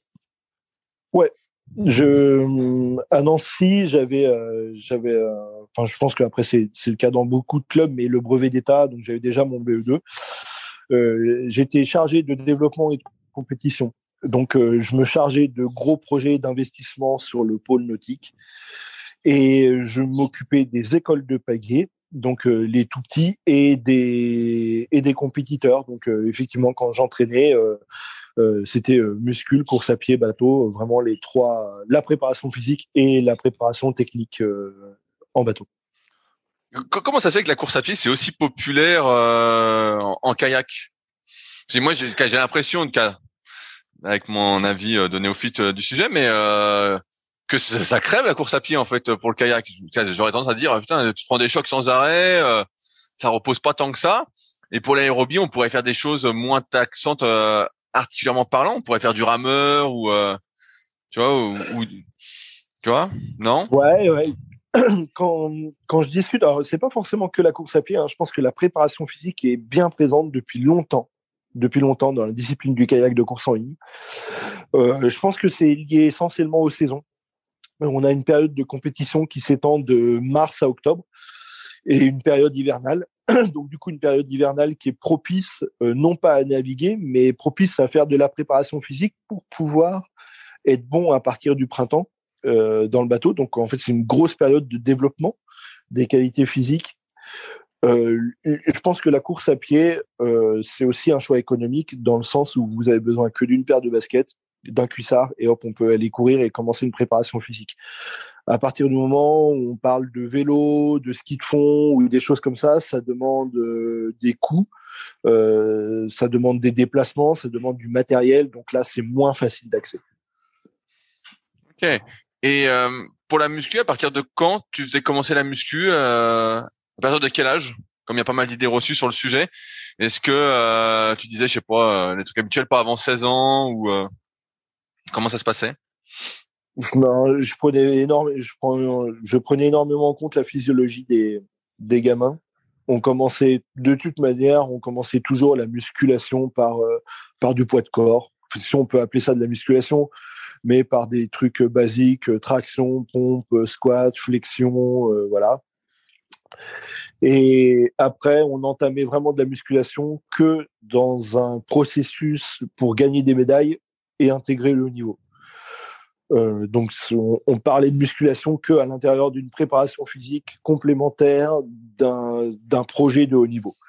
Et là, on pouvait commencer à partir de fin de cadet, quoi. Voilà, fin de cadet, 16 ans à peu près, c'est ça. Ouais. Et est-ce que les entraînements euh, à l'époque étaient euh, orientés euh, développé couché tirage planche, comme tout le monde dit, ou est-ce que déjà tu avais ce truc de polyvalence, on va dire, d'être euh, de renforcement général? Euh, Alors effectivement, orienté orienté développé couché tirage planche. parce que tout simplement parce que on a on avait, euh, c'est plus le cas maintenant, je crois, mais avant, la fédération française mettait des tests hivernaux euh, de, préparation physique, avec notamment euh, du 5 mm en course à pied et un exercice de tirade planche et un exercice de développé couché. donc, effectivement, l'entraînement en musculation était bien orienté sur ces deux mouvements de tirade et de développé. Ouais. pour, pour toi, j'ai pas l'impression avec mon expérience personnelle, hein, que euh, si t'es fort au développé couché et au tirage planche, tu vas forcément être rapide en bateau. J'ai l'impression que c'est quand même, euh, on est quand même loin, euh, loin de, la spécificité du bateau, quoi. Non Qu'est-ce que t'as remarqué Est-ce que t'as remarqué que les plus forts étaient les plus rapides? Euh, non, je, je te le fais pas dire. Il y a, des choses, euh, je pense qu'on a inventé, euh, que, que notre fédération a inventé des choses sans trop de, d'expérience ou de, de tests physiologiques ou quoi que ce soit. Euh, j'ai eu la chance, quand j'étais au Pôle Espoir à Dijon, de 2005 à 2009, euh, j'ai eu la chance d'avoir comme préparateur physique Nicolas Cabaret, avec peut-être que tu connais le centre d'expertise et de la performance qui a été. Euh, oui, le, le, CEP, euh, bah, j'ai tous les bouquins, donc euh, je vois bien. Et ben voilà, moi j'ai fait ma préparation physique et je pense que c'est une grosse c'est un gros avantage et c'est pour ça que j'ai été très fort très jeune en bateau. Euh, voilà, j'ai été entraîné au CEP par Gilles Cometti. Euh, c'est Gilles Cometti avec Nicolas Cabaret qui faisait notre préparation physique. Euh, donc là, on touchait vraiment quelque chose d'ultra pointu, d'ultra mesuré, fait pour aller vite en bateau. Et, et ça consistait en quoi Est-ce que tu peux nous l'expliquer rapidement? Ah, on, avait des, tests de puissance très très réguliers pour mesurer la progression. Et puis après, c'était des nouvelles méthodologies de musculation à travers les programmes bulgares ou euh, des programmes complémentaires avec euh, des, parties euh, barres et des parties machines à pagayer juste qui s'enchaînaient. Enfin, j'ai encore tous mes programmes. Hein. C'était c'était vraiment ultra pointu. Et, et, ça, dans une très très bonne ambiance, le CEP, c'est vraiment des souvenirs magiques. Et t'as pas réussi entre guillemets à mettre ça après en place? Car j'imagine que t'avais pas tous les outils de mesure quand tu es arrivé à Nancy pour entraîner? Non, effectivement. Ouais. En fait, tout le CEP était équipé euh, Technogym, donc avec euh, tout, à chaque fois qu'on tire une barre, on avait une mesure de puissance. Euh, c'est du matériel qui coûte, euh, qui coûte cher, qui demande un gros investissement et, et je pense que ça, d'ailleurs, des, tout un panel technogym comme ça, il ne doit pas y en avoir beaucoup, beaucoup en France. Ouais, mais je me souviens, c'était c'était l'époque du Miotest, je crois, non? Ouais, exactement. Ouais. Ça, c'est le petit boîtier orange et tout, et maintenant, bah, je sais pas si tu suis, mais tu as beaucoup d'accéléromètres en fait qui sont directement sur ton téléphone en fait. Maintenant avec un téléphone, tu peux faire beaucoup de choses euh, comme ça. Et le Myotest est tombé un peu dans l'oubli. J'ai vu que ça n'existait plus, alors que j'avais mon petit Myotest euh, à, l'époque aussi euh, pour faire des tests. Mais ouais, On, avait des on avait des tests de lactate. On avait, enfin vraiment c'était c'était ultra pointu et, et honnêtement nos, nos, performances elles étaient imprenables quoi sur le pôle espoir de Dijon, voilà, sur la quinzaine d'athlètes qu'on était, les deux qui n'étaient pas en équipe de France, c'était les, c'était les nuls de, chez nuls, quoi. Après, je ne sais pas si c'est euh, la Fédé en elle-même euh, française qui est responsable de tout ça, parce que même quand tu regardes aujourd'hui les athlètes internationaux, tu en vois plein qui font des maxi au développé couché, des maxi au tirage planche, etc. alors certes, c'est impressionnant, mais je me dis bon, c'est quand même parce que si c'est ça qui faisait aller vite dans un bateau, je serais très rapide. je vois que c'est pas ça. Je vois que c'est pas ça. Donc, et je me dis, c'est peut-être un truc plus global, en fait, où on mélange un petit peu les disciplines on se disperse un petit peu au lieu d'être centré sur l'objectif justement, euh, bah là dans notre cas euh, kayak et, aller vite en kayak quoi. Ouais, je, pense que je, pense que le monde du canoë kayak de course en ligne est, fait de beaucoup de croyances et, et, peine un peu à avancer dans le domaine de de comment dire de, de l'expérimentation, le domaine scientifique. Alors, je parle pas du tout du haut niveau, hein, parce que les mecs comme François During, c'est des, c'est, des cerveaux sur pattes qui bossent à l'UNICEF et, et, ça, c'est génial. Mais, euh, mais dans les clubs, euh, dans les clubs, c'est un petit peu archaïque quand même, un peu. Et moi, j'en fais partie. Hein. J'ai été entraîneur de club, donc je sais ce que c'est. voilà, on, fonctionne un peu à l'ancienne, quoi. Voilà. Ça a fonctionné avant comme ça, donc pourquoi on chercherait un peu à faire différemment? Ouais, non, mais ce que, tu dis m'étonne pas. Moi, j'ai côtoyé plusieurs milieux euh, un peu de haut niveau. Et c'est vrai que quand tu as un truc qui marche depuis des années, c'est difficile de le remettre un peu en question parce que ça a marché sur euh, des athlètes qui ont fait, des médailles au championnat du monde, etc. Et donc tu te dis, bon, bah tout le monde va faire ça et puis on verra bien qui survit. Euh. Tu vois, il n'y a, pas cette part d'individualisation. Mais en même temps, pour qu'elle ait lieu, il faut, comme tu l'as dit, il faut, j'ai envie de dire, il faut du budget parce qu'il faut un, il faut des personnes compétentes, il faut le matériel pour, etc. Et c'est tout de suite pas du tout les mêmes, les mêmes dépenses. ouais, ouais. Le, le, kayak, dans son ancrage mental, est quand même euh, très lié à la descente de rivière avec le pique-nique euh, sur le banc de sable. Euh, voilà. Donc, sortir de ce format pour aller chercher un format économique qui va permettre d'aller plus loin dans la perf, dans la recherche scientifique et ainsi de suite, c'est on va dire que c'est assez loin des, valeurs que que le kayakiste a à son départ. Quand tu entraînais les jeunes, qu'est-ce que tu remarquais euh, comme défaut technique qui revenait le plus souvent? Euh, Mes jeunes, c'était les meilleurs du monde, c'était top, donc il y, avait, zéro défaut. non, le défaut technique, euh, peut-être ne pas assez prendre son temps et, et, penser au coup de pagaie de manière générale et pas forcément au coup de pagaie qu'on met à droite et après qu'on met à gauche. Tu, tu, vois ce que je veux dire? Euh, le, le, jeune pense souvent au pagayage euh, sous son sous sa globalité et pas euh, et pas comme une unité de pagaie droite puis gauche. Ok, ouais, tu. En fait, il, il pose pas ses coups, c'est ça que tu veux dire? Ouais, exactement. Exactement. Souvent, le pagayage sert à équilibrer, et alors que forcément, euh, je sais pas, par exemple, si on prend un pourcentage, le mec qui va mettre, le gamin qui va donner un coup de pagaie, il va y avoir 60% de propulsion dans son coup de pagaie et 40% du, du coup de pagaie qui va servir à s'équilibrer, alors que à même puissance, avec un peu plus d'équilibre, avec un peu plus de concentration et de placement, il arriverait à aller beaucoup plus vite en mettant 95% de son coup pagaie au service de la propulsion et que 5% euh, au service de l'équilibre. Mais, moi justement, comme je suis débutant, cette notion d'équilibre en fait est un peu euh, difficile à comprendre parce que j'ai l'impression que plus je mette un gros coup et plus je vais devoir euh, lutter pour la stabilité, tu vois. Je sais pas si tu vois ce que je veux dire. Ah, mais il y a une grande marque euh, qui fait du caoutchouc qui dit que la puissance n'est rien sans sans la euh, maîtrise. Sans, sans, maîtrise, la puissance n'est rien. Voilà, c'est ça. Et eh ben on est en plein dedans, ouais. On est en plein dedans. Ouais, ouais. Euh, je vois le truc. Si je veux mettre le plus gros coup possible, en fait, je vais pas le mettre parce que ça va me foutre en l'air, en fait. ouais, ouais. Généralement, quand tu mets un gros coup de pagaie à gauche, tu vas à droite. tu, tu, tu, risques de tomber à l'eau à droite. Ouais, ouais. C'est quelque chose qu'on repère beaucoup chez, chez les enfants. Et euh, ben pour ça, euh, alors je je vais pas te dire que tu es vieux, mais mais, euh, mais, mais pour ça, moi mes gamins, clairement, on, on faisait les oeufs quoi. On faisait les oeufs, on se mettait debout dans le bateau de course en ligne, on tombait, on remontait dans le bateau, je leur faisais des vagues en bateau moteur. Le but du jeu, c'était tenir la pagaie en l'air pendant que la vague passait sous le bateau. C'était, euh, je, faisais vraiment ça. Vraiment, on, faisait les oeufs, ça permettait de ou en tout cas, je pense que ça permet toujours d'acquérir de la stabilité tout en rigolant bien, quoi.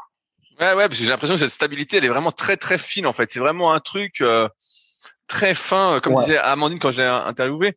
Euh, un coup, elle a, elle a, compris le truc, mais c'est vraiment très fin, quoi. Tu peux pas être, euh, je sais pas comment on peut dire, tu peux pas être euh, en, en, en, muscu, en, muscu, tu vois, pour imager, tu, bah voilà, tu as fait de la muscu, donc tu vois bien, tu, gagnes tout pour être fort.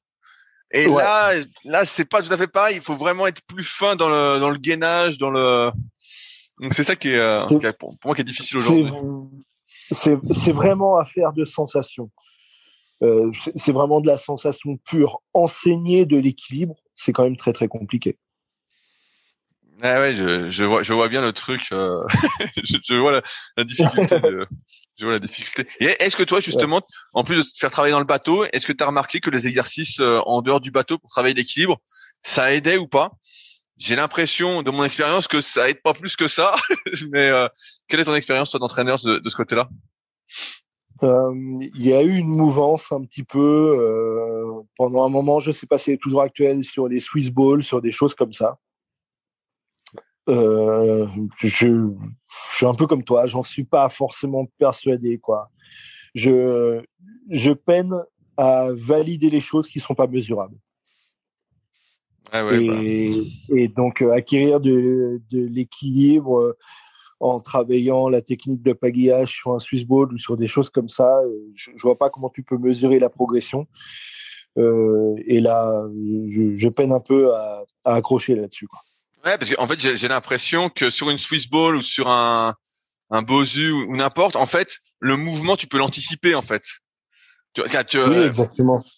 Alors que sur l'eau, bah, en fait, tu as une rafale, euh, tu l'anticipes pas vraiment, quoi. T'es là, d'un coup, tu as une rafale, euh, ah, ou euh, je sais pas, t'as un bateau qui te passe devant, un bateau à moteur, euh, tu sais, tu anticipes pas vraiment, quoi. Ça se fait d'un coup, quoi. Donc, euh, non, non, ouais. Donc j'ai l'impression qu'il y a une grosse différence, quoi.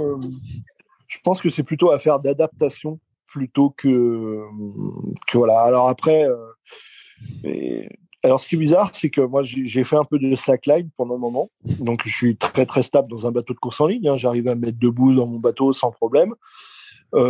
Mais par contre, je suis incapable de tenir debout dans une slack, sur une slackline. Je sais pas si tu vois ce que c'est. Ouais, ouais, tout à fait. C'est euh... la corde très, très fine. Et euh, tu marches dessus comme, comme sur une poutre, mais euh, c'est beaucoup plus fin qu'une poutre et c'est beaucoup plus instable. voilà. Et, et pourtant, on est sur quelque chose de mouvant, comme le kayak. Euh, on est sur les pieds, mais je suis incapable de tenir debout sur une sac. Euh, donc je pense que vraiment, ce qu'on sent dans le bateau, c'est lié uniquement au bateau et c'est pas retrouvable dans quelque chose d'autre. Ouais, bah c'est ce que je pense aussi. J'avais acheté euh, l'année dernière une, euh, une Indoboard. Je sais pas si ça te parle. Pareil, c'est oui, oui, oui. ouais, tu, tu vois, voilà, j'avais acheté ça pour en faire un peu. Et pareil, j'ai pas l'impression que ça se transfère beaucoup, même si j'ai plus d'équilibre sur l'indoboard après. Mais, euh... mais, ouais, mais est-ce que, est-ce que cet équilibre euh, sur l'indoboard euh, que tu vas acquérir en, en pratiquant, bien sûr, euh, est-ce que elle va te donner de l'équilibre dans ton kayak? Tu vois, je, je suis pas sûr qu'il y ait beaucoup de transfert ouais, entre les différentes, euh, entre ces différentes notions. Ouais, ouais, je, je suis pas sûr, je suis pas sûr non plus. Euh, pour continuer sur, sur ta carrière, ouais. donc 2000, 2012, donc tu es remplaçant de luxe. Euh, Est-ce qu'à ce, moment-là, tu te dis bon, 2016 c'est pour moi, euh, je mets le paquet, ou tu te dis bon, deux fois remplaçant, les cadors continuent, qu'est-ce que je fais? Euh, Ouais, exactement. Je me pose un peu la question. Euh, donc jusqu'en 2012, je fais partie de l'équipe de France de marathon. Donc euh, entre 2010 et 2012, euh, je dois gagner peut-être cinq ou six coupes du monde. Euh, je suis vice champion du monde aussi, champion d'Europe en marathon. Donc ça se passe bien. J'ai une belle trajectoire en marathon, c'est cool, ça se passe bien. 2012, je suis remplaçant au jeu. Et, euh, et je crois que c'est à ce moment-là où j'ai commencé à devenir un peu plus entraîneur qu'athlète. Voilà. Après 2012, j'ai peiné à me mettre un peu dedans. Euh, j'ai arrêté le marathon parce que du coup, j'avais été vice-champion du monde et champion d'Europe et, euh, j'avais fait des belles choses. Donc c'était cool. Et, euh, et je voulais vraiment intégrer le sprint pour 2016 sur le 200 mètres. Donc en 2013 et 2014, je fais encore partie du groupe élite en 200 mètres. Et voilà.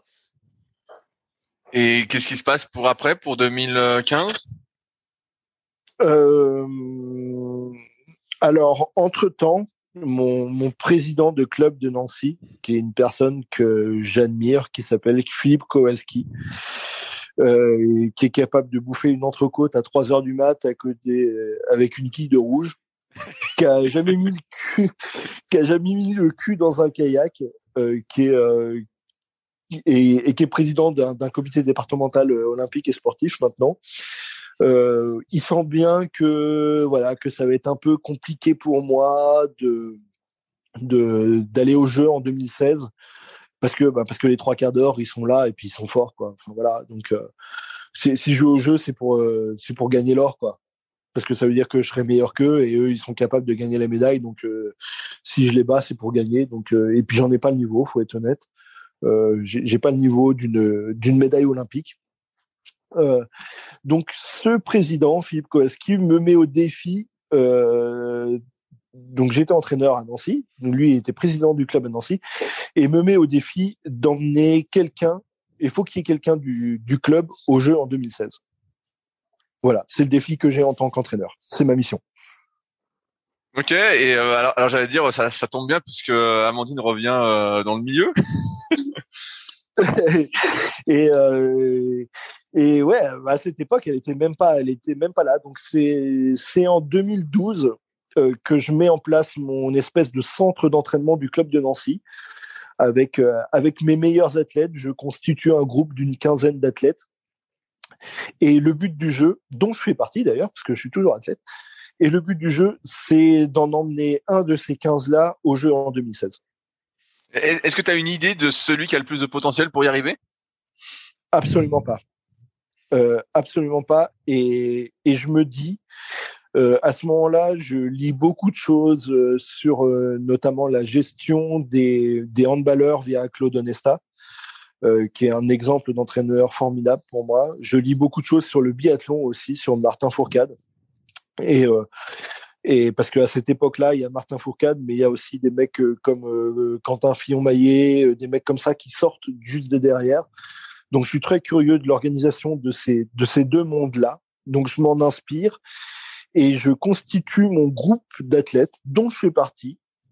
Euh, et le but du jeu, c'est d'emmener ce groupe le plus haut possible euh, jusqu'en 2014-2015 et en 2015 d'en extraire un ou plusieurs qui ont le potentiel d'aller au jeu. Et, et, et alors, et voilà, que, euh, comment ça se passe déjà ce groupe d'entraînement? Est-ce que tu te dis euh, il y a deux entraînements par jour, il y a tel muscle tel jour, etc. Est-ce que c'est vraiment tu professionnalises le, le groupe? Euh, C'est un groupe commando, clairement. Euh, c'est un groupe commando. Euh, tous les jours, on repousse les limites. Tous les jours, on s'entraîne plus dur que la veille. Euh, toutes les vacances, on fait des stages euh, plus durs que que les précédents. Et, et, ça amène tout de suite beaucoup de perfs. J'ai euh, Amélien Marchal euh, qui intègre les équipes de France junior en marathon, qui fait sixième au championnat d'Europe. J'ai des Martin Arter en, en canoë qui intègre l'équipe de France junior. Donc vraiment, ça, cette espèce de groupe commando, euh, c'est un groupe hyper solidaire. Euh, et, et, ça marche bien quoi. Vraiment ça, vraiment ça envoie du pâté et Nancy devient le sixième club français à ce moment-là parce qu'on récolte des médailles à tir à l'arigot au championnat de France. Quoi. Et du coup, ça attire... comment, il, comment il, évolue ce, ce groupe? Euh, Eh ben, il évolue en grandissant. En fait, c'est un groupe qui était un peu restreint à la base, et petit à petit, je récupère parce que du coup, ce, petit groupe marche, il fonctionne, il carbure, il envoie du pâté, et puis en plus, euh, et ça vit bien, quoi. Je veux dire, c'est un vrai groupe. C'est pas un groupe d'entraînement, c'est un groupe de vie. Euh, donc j'ai des athlètes qui partagent la même chambre, j'ai des athlètes qui partagent le même lycée, je mets une section sport-études en place. Euh, voilà, c'est vraiment un groupe de vie. Et en fait, j'ai plein d'athlètes euh, extérieurs, que tu connais d'ailleurs, euh, qui, viennent se greffer au groupe, qui changent de club pour venir s'inscrire au club de Nancy et intégrer ce groupe de, de commando là. je pense à par exemple Francis Mouget qui, envoie du pâté en ce moment et ben voilà il a intégré Nancy, je sais plus en quelle année pour venir s'intégrer au groupe de commando. Ok. Et donc ce groupe, tu l'appelais le groupe Commando alors? Ouais, alors c'est ce groupe Commando, il y a vraiment que moi qui l'appelais comme ça et personne ne savait que ça s'appelait comme ça. C'était euh, c'était le groupe d'entraînement, mais euh, voilà, personne l'appelait Commando. Mais moi, dans mon esprit, c'était euh, c'était euh, le but du jeu, c'est d'envoyer quelqu'un au jeu de ce groupe en 2016 à Rio. et, donc ça, tu le fais pendant pendant trois quatre ans, ce groupe?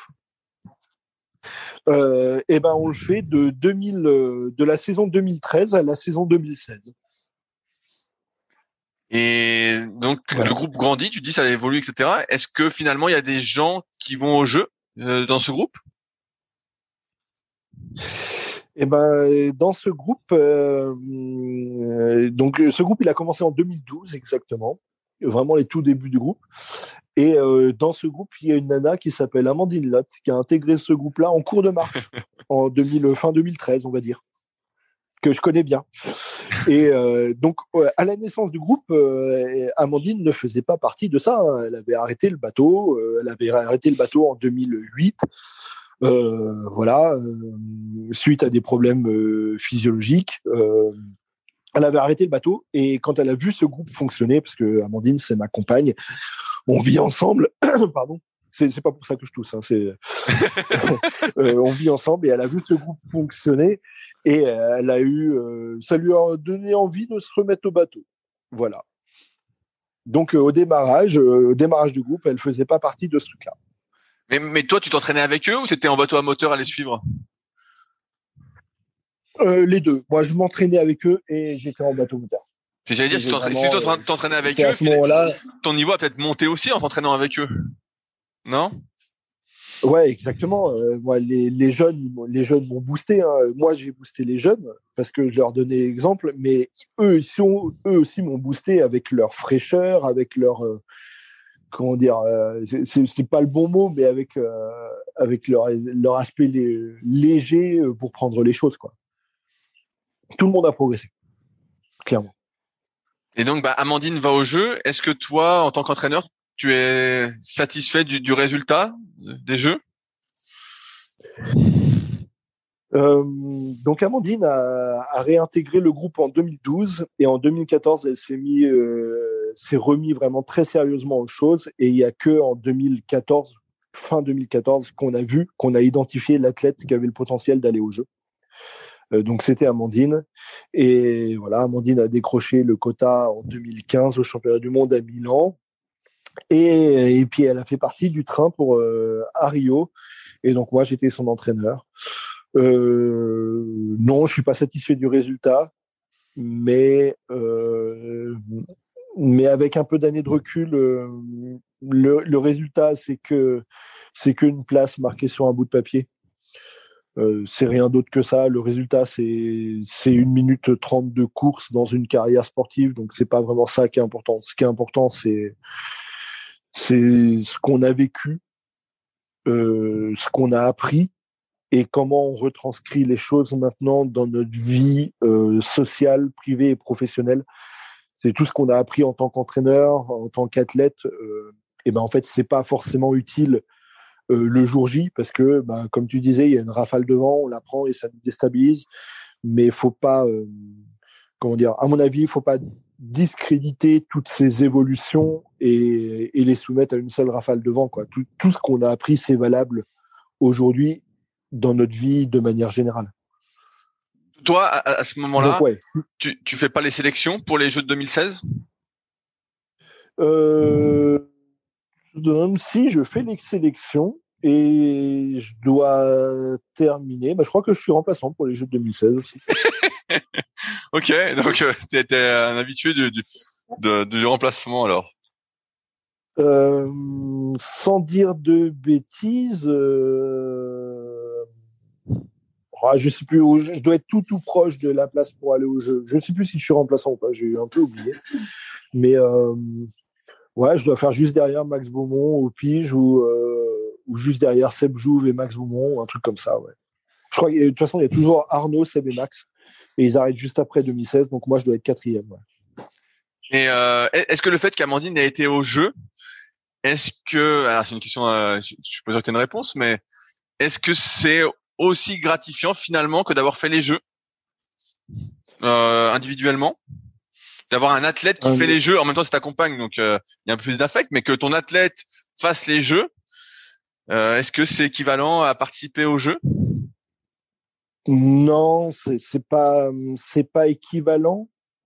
Euh, mais ce qui est sûr, c'est que ce projet-là, euh, il a été construit à deux avec Amandine. C'est pas, c'est un projet euh, vraiment co-construit.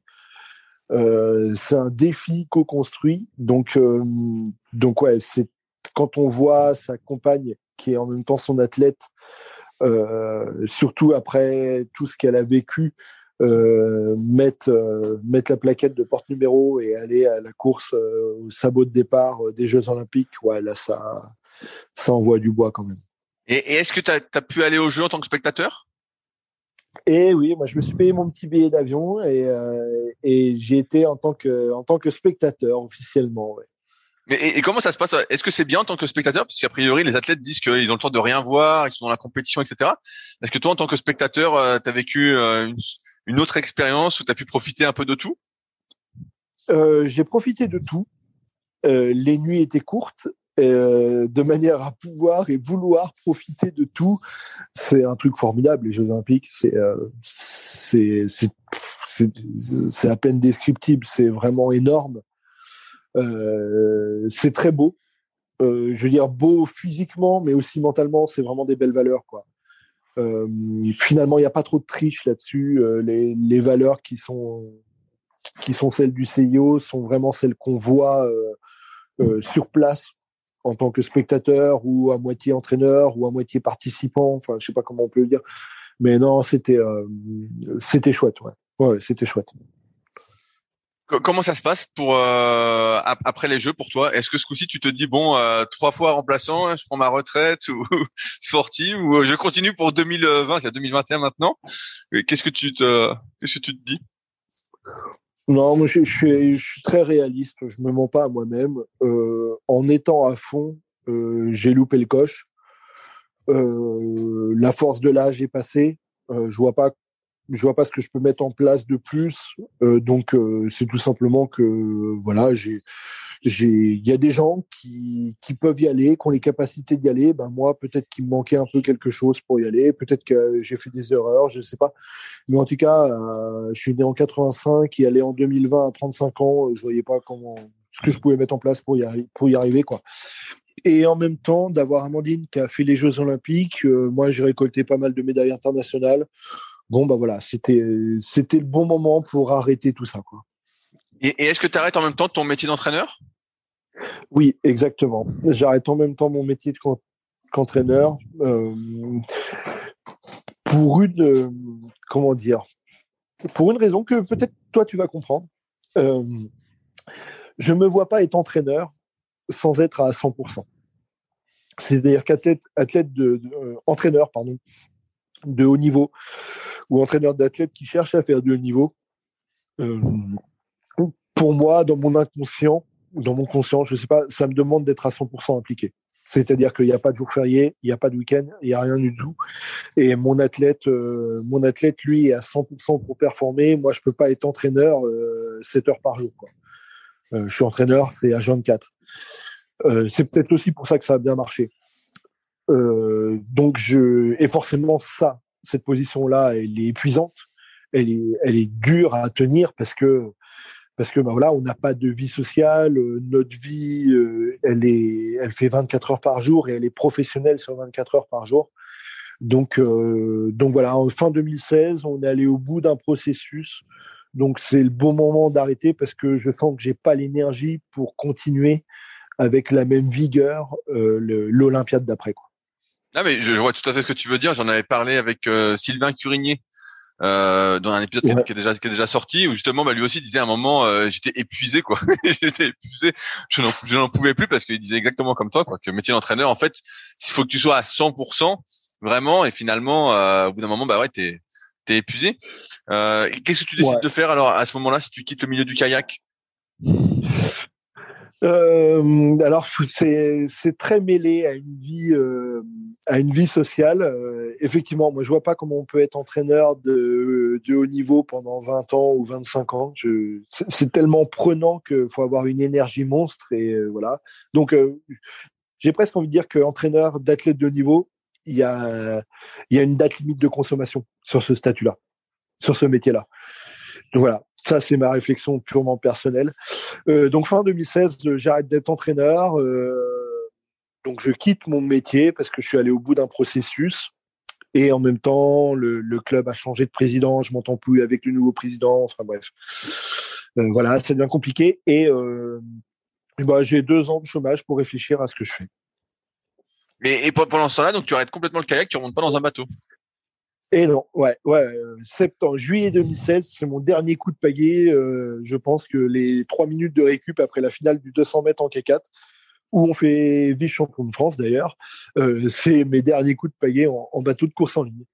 Voilà, j'arrête complètement. Et, ça, ça, te manque pas? Tu te dis pas, vu que tu en faisais tous les jours ou pratiquement, de te dire tiens, je vais en faire un petit peu comme ça ou j'ai l'impression que beaucoup d'athlètes de haut niveau justement quand ils arrêtent, en fait ils arrêtent d'un coup parce qu'ils n'arrivent pas à je sais pas, à, s'entraîner en, dilettante, si on peut dire ça comme ça Ouais, je, pense qu'on a tellement de sensations euh, que, quand on, si on veut remonter dans le bateau, on veut rechoper ces sensations-là, mais on n'a plus le niveau pour le faire. Parce que le niveau pour le faire, c'est euh, pour avoir ces sensations-là, c'est euh, c'est trois entraînements par jour avec une préparation physique poussée, avec un rythme de vie et ainsi de suite. Donc à partir du moment où on lâche un peu, ces sensations, on s'en souvient, mais on n'arrive plus à les avoir. Donc c'est extrêmement frustrant. Donc, euh, donc on balance tout. Euh, on balance tout, on revend tout, on revend matos, euh, pagaie, gilet, euh, kayak, bref, je revends tout et moi j'achète une paire de baskets et je me mets à courir. Oui, j'ai vu ça, j'ai vu ça en faisant, mes recherches, tu t'es mis au trail. Ouais, exactement. Ouais, ben, tout de suite, euh, en fait, je m'y suis mis à Rio de Janeiro. euh, on est resté en vacances une semaine euh, là-bas après les Jeux avec Amandine. Et, et puis, ben, quand tu es sportif et que tu t'entraînes trois fois, trois fois par jour, c'est impossible de rester dans un canapé. Hein, c'est clair et net. Donc, donc, faut trouver un autre support de, de dépenses énergétiques. Et la paire de, on aime beaucoup la nature. J'aime beaucoup la nature, donc une paire de baskets, c'est le meilleur moyen pour aller s'évader et se dépenser un peu. Mais, mais est-ce qu'à ce moment-là, t'es pas, tu as peut-être préjugé, mais un peu lourd justement pour tous ces trails? Tu fais plus de 90 kilos pour un 90, t'as un gabarit qui dénote parmi les trailers aussi, non? Alors, je t'avoue que quand je maintenant je fais que de l'ultra trail, c'est-à-dire des courses qui font euh, plus de 120 km en courant, euh, je, je, suis le plus gros sur la ligne de départ. Ouais, ça c'est mais je suis pas le moins performant, donc euh, donc ça va bien. Donc tu, te mets au trail et tu t'y mets euh, d'un point de vue sportif, tu t'entraînes tous les jours, euh, tous les deux jours, comment ça se passe? Alors au départ pas tous les jours parce que effectivement quand tu fais 100 kilos les, les rotules les chevilles ainsi de suite prennent des méchants coups. Donc au départ dès que je cours 20 ou 25 km j'ai mal partout quoi. Donc je peux pas en faire tous les jours donc euh, je complémente avec euh, du vélo notamment. Et, euh, et maintenant, alors pas aujourd'hui parce que je suis un peu blessé, mais maintenant oui, j'arrive à courir tous les jours sans problème. Ok. Et, et pendant cette période de chômage, est-ce que tu, tu as l'illumination pour savoir ce que tu vas faire par la suite? Ouais, en fait, ça a été assez court quand même. Ça a été donc fin 2016, là, on décide d'arrêter. Euh, voilà, Amandine euh, prend quelques mois de vacances après les Jeux pour réfléchir euh, et ainsi de suite. on a aussi envie de construire une vie de famille hein, parce que parce que depuis 2003 on est ensemble et, et, là on est quasiment en 2017 donc ça fait un bon petit moment. On a plus de 30 ans, on a acheté notre appart, enfin voilà, on a envie de construire une vie sociale. Donc, euh, on se voit pas le faire à Nancy, parce que Nancy, on est là-bas plutôt par contrainte, en fait. Finalement, on était obligé d'aller là-bas pour intégrer un pôle France. Donc, euh, donc on imagine notre vie de famille ailleurs. Et il y a une petite bourgade qu'on connaît bien parce qu'on y a fait tous nos stages de préparation kayak depuis 2005 qui s'appelle Marcillac-la-Croisille. Et voilà, où il y a une, ce qu'on appelle une station sport nature. Donc, euh, donc avec de l'hébergement, de la restauration et une vingtaine d'activités de proposer au sein de cette structure. Et, euh, et j'avais toujours dit à la directrice, donc que je connais bien puisqu'on y allait en stage tous les ans, euh, j'avais toujours dit mais le jour où tu t'en vas, tu m'appelles parce que parce que moi je veux choper le poste quoi. C'est un truc qui me fait rêver. Et au mois de juin 2017, elle m'a appelé en me disant bah, écoute Romain, tu peux postuler, le poste est libre. Donc euh, coup du destin quoi alors. Euh, ouais, un peu coup du destin. Alors je t'avoue que en deux mois, j'avais postulé à peu près à 246 postes en France. Euh, je me, ou 267, je sais plus. De, vraiment, bref, euh, plus de 250. Euh, j'avais postulé plus de 200 à plus de 250 endroits. Euh, donc là, on avait choisi d'arrêter le kayak avec Amandine, que c'était la fin d'une époque. Et euh, on, on, voulait un endroit où construire une famille euh, à la campagne, dans quelque chose d'isolé, finalement, qui est en qui, qui, devrait être en totale cohérence avec nos valeurs de nature, d'écologie, de, de, vie et ainsi de suite. Et, et donc finalement, tu as le poste. Et finalement, eh ben, la directrice m'appelle au mois de juin. On était à une course de kayak, d'accord Parce que du coup, j'ai continué à entraîner, mais de manière bénévole, parce qu'il n'y avait personne pour me remplacer. Et euh, une course de kayak, elle m'appelle. Et, euh, elle me dit, bah, écoute, Romain, euh, je m'en vais pour différentes raisons. Donc, donc, si tu veux, tu peux postuler. Le poste est libre. Et j'ai été pris directeur de cette structure-là. Voilà. Donc au mois de juillet, on avait un mois et demi pour déménager entre Nancy et la Corrèze. J'ai l'impression, je vais revenir, sur un point que tu as, cité. Tu as pas mal parlé d'avoir envie d'avoir une vie sociale. Est-ce que ça veut dire que quand on est euh, entraîneur et athlète de haut niveau, on n'a pas de vie sociale? On a une vie sociale, mais elle est tronquée euh, elle est tronquée parce que notre vie sociale tourne dans ce milieu-là. C'est-à-dire que on vit kayak, on mange kayak et nos amis sont des kayakistes et on dort kayak. Donc elle est tronquée dans le sens où l'ouverture aux extérieurs est un peu plus compliquée, quoi. Euh, je, je connaissais pas l'organisation des autres sports avant de, avant d'être en Corrèze, par exemple. Parce que ben voilà, quand on est à fond dans une euh, dans une discipline, ça nous laisse peu d'énergie euh, pour aller en voir une autre. Oui, je, je comprends bien. Mais quand on est dans ce moment-là, est-ce que justement tu as, vous avez, vous êtes parti du kayak avec Amandine parce que justement vous avez commencé à ressentir cette notion de sacrifice qu'avant vous ressentiez peut-être pas en étant dans ce milieu-là? Alors, je dirais pas que c'est un sacrifice parce qu'on a toujours pris beaucoup de plaisir et on a toujours fait les choses avec envie. Donc c'était pas vraiment des sacrifices, euh, c'est juste que on a eu l'impression d'avoir fait le tour de ce monde-là. Voilà, euh, j'ai l'impression qu'on naviguait, euh, c'est le, le, mot est bien, qu'on naviguait dans un, dans un monde qu'on connaissait par cœur et qui n'était pas vraiment en train de changer. Et je crois qu'il n'est toujours pas en train de changer. Et on avait envie d'aller voir autre chose euh, en cohérence avec nos valeurs euh, du moment, c'est-à-dire euh, la nature, voilà, l'apaisement, voilà. Donc c'est pour ça qu'on a quitté le monde du kayak. Et alors, à quoi ressemble cette nouvelle vie à Marcillac? En quoi ça consiste ce poste de directeur de la base de loisirs? Euh, bah, je dirige une base de loisirs euh, qui fait de l'hébergement, de la restauration et des sports de pleine nature. Euh, donc avec du VTT, du tir à l'arc, de l'acrobranche, de l'escalade, toutes ces choses-là. on est sept employés à plein temps et après on a une grosse activité estivale où j'emploie une dizaine de saisonniers. Donc ça fait quasiment 20 employés l'été, juillet, août. Ok, donc c'est surtout l'été que ça fonctionne. L'hiver c'est très calme? Euh, alors l'hiver c'est très calme, sauf que maintenant j'invite des clubs des kayaks à venir découvrir le petit bijou pour des stages d'entraînement euh, que nous on connaît bien puisqu'on a fait nos stages de préparation de kayak euh, depuis 2005. Et, comment, comment est ce, ce, bassin pour le kayak alors? Est-il abrité du vent? Alors c'est un lac qui fait 230 hectares, qui fait 8 km de long. Euh, donc il y a de la place. Euh, c'est un endroit très encaissé, pleine nature, euh, où il y a personne. Je crois que la densité d'habitants, c'est à peu près 12 habitants au kilomètre carré, là où on est. Euh, donc, vous aurez plus de chances de croiser des biches au bord de l'eau que d'autres personnes. Ok. Et est-ce qu'il y, est y, a du courant? Comment c'est pour euh, vendre-nous ce, ce bassin Non, non, c'est un lac de barrage. donc donc il y a un barrage. C'est une retenue d'eau. Donc euh, hyper profonde. Au plus profond, elle fait 40 mètres. Euh, hyper profond, hyper calme. Euh, voilà, c'est quelque chose d'assez tortueux. Il y a quand même une ligne droite qui fait 2 km, mais c'est quelque chose d'assez tortueux. Donc il y a toujours une partie du lac qui est forcément abritée du vent quand il y a du vent. Ok.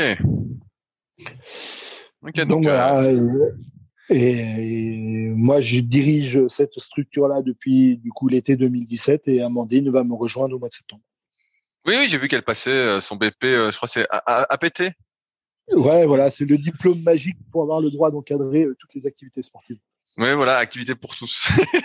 il est magique ce diplôme, c'est le top. je, je, me souviens à mon époque quand on passait les, les BE, il y avait celui-là qui était un peu passe-partout.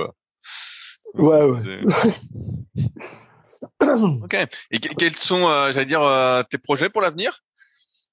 Est-ce que tu te vois pour l'instant rester longtemps dans cette nouvelle vie? Oui, oui, oui. Euh, dans le sens où sportivement, alors quand on quand on est un ancien sportif de haut niveau, honnêtement, le sport fait partie euh, euh fait partie intégrante de notre vie. Enfin, je veux dire, euh, moi, je, je, deviens je deviens insupportable si j'arrive pas à faire une heure et demie de sport par jour. Et, et, Amandine euh, me dit mais vas-y euh, prends tes baskets ou prends ton vélo et va te balader parce que là t'es es chiant. Ou, ou maintenant prends, prends, ton 560 et vas-y quoi. ouais ouais bah maintenant euh, maintenant c'est basket course à pied vélo tous les jours et et puis honnêtement hein, il y a beaucoup de sportifs de haut niveau qui, pètent un peu des câbles sur l'après carrière qui tombent dans des dans des choses pas belles. Euh, je crois que quand on est sportif de haut niveau et qu'on a fait une partie de notre vie, peut-être 15, 20, 25 ans, ça, fait partie de notre nature de faire du sport. Et si on l'arrête, ça va pas quoi.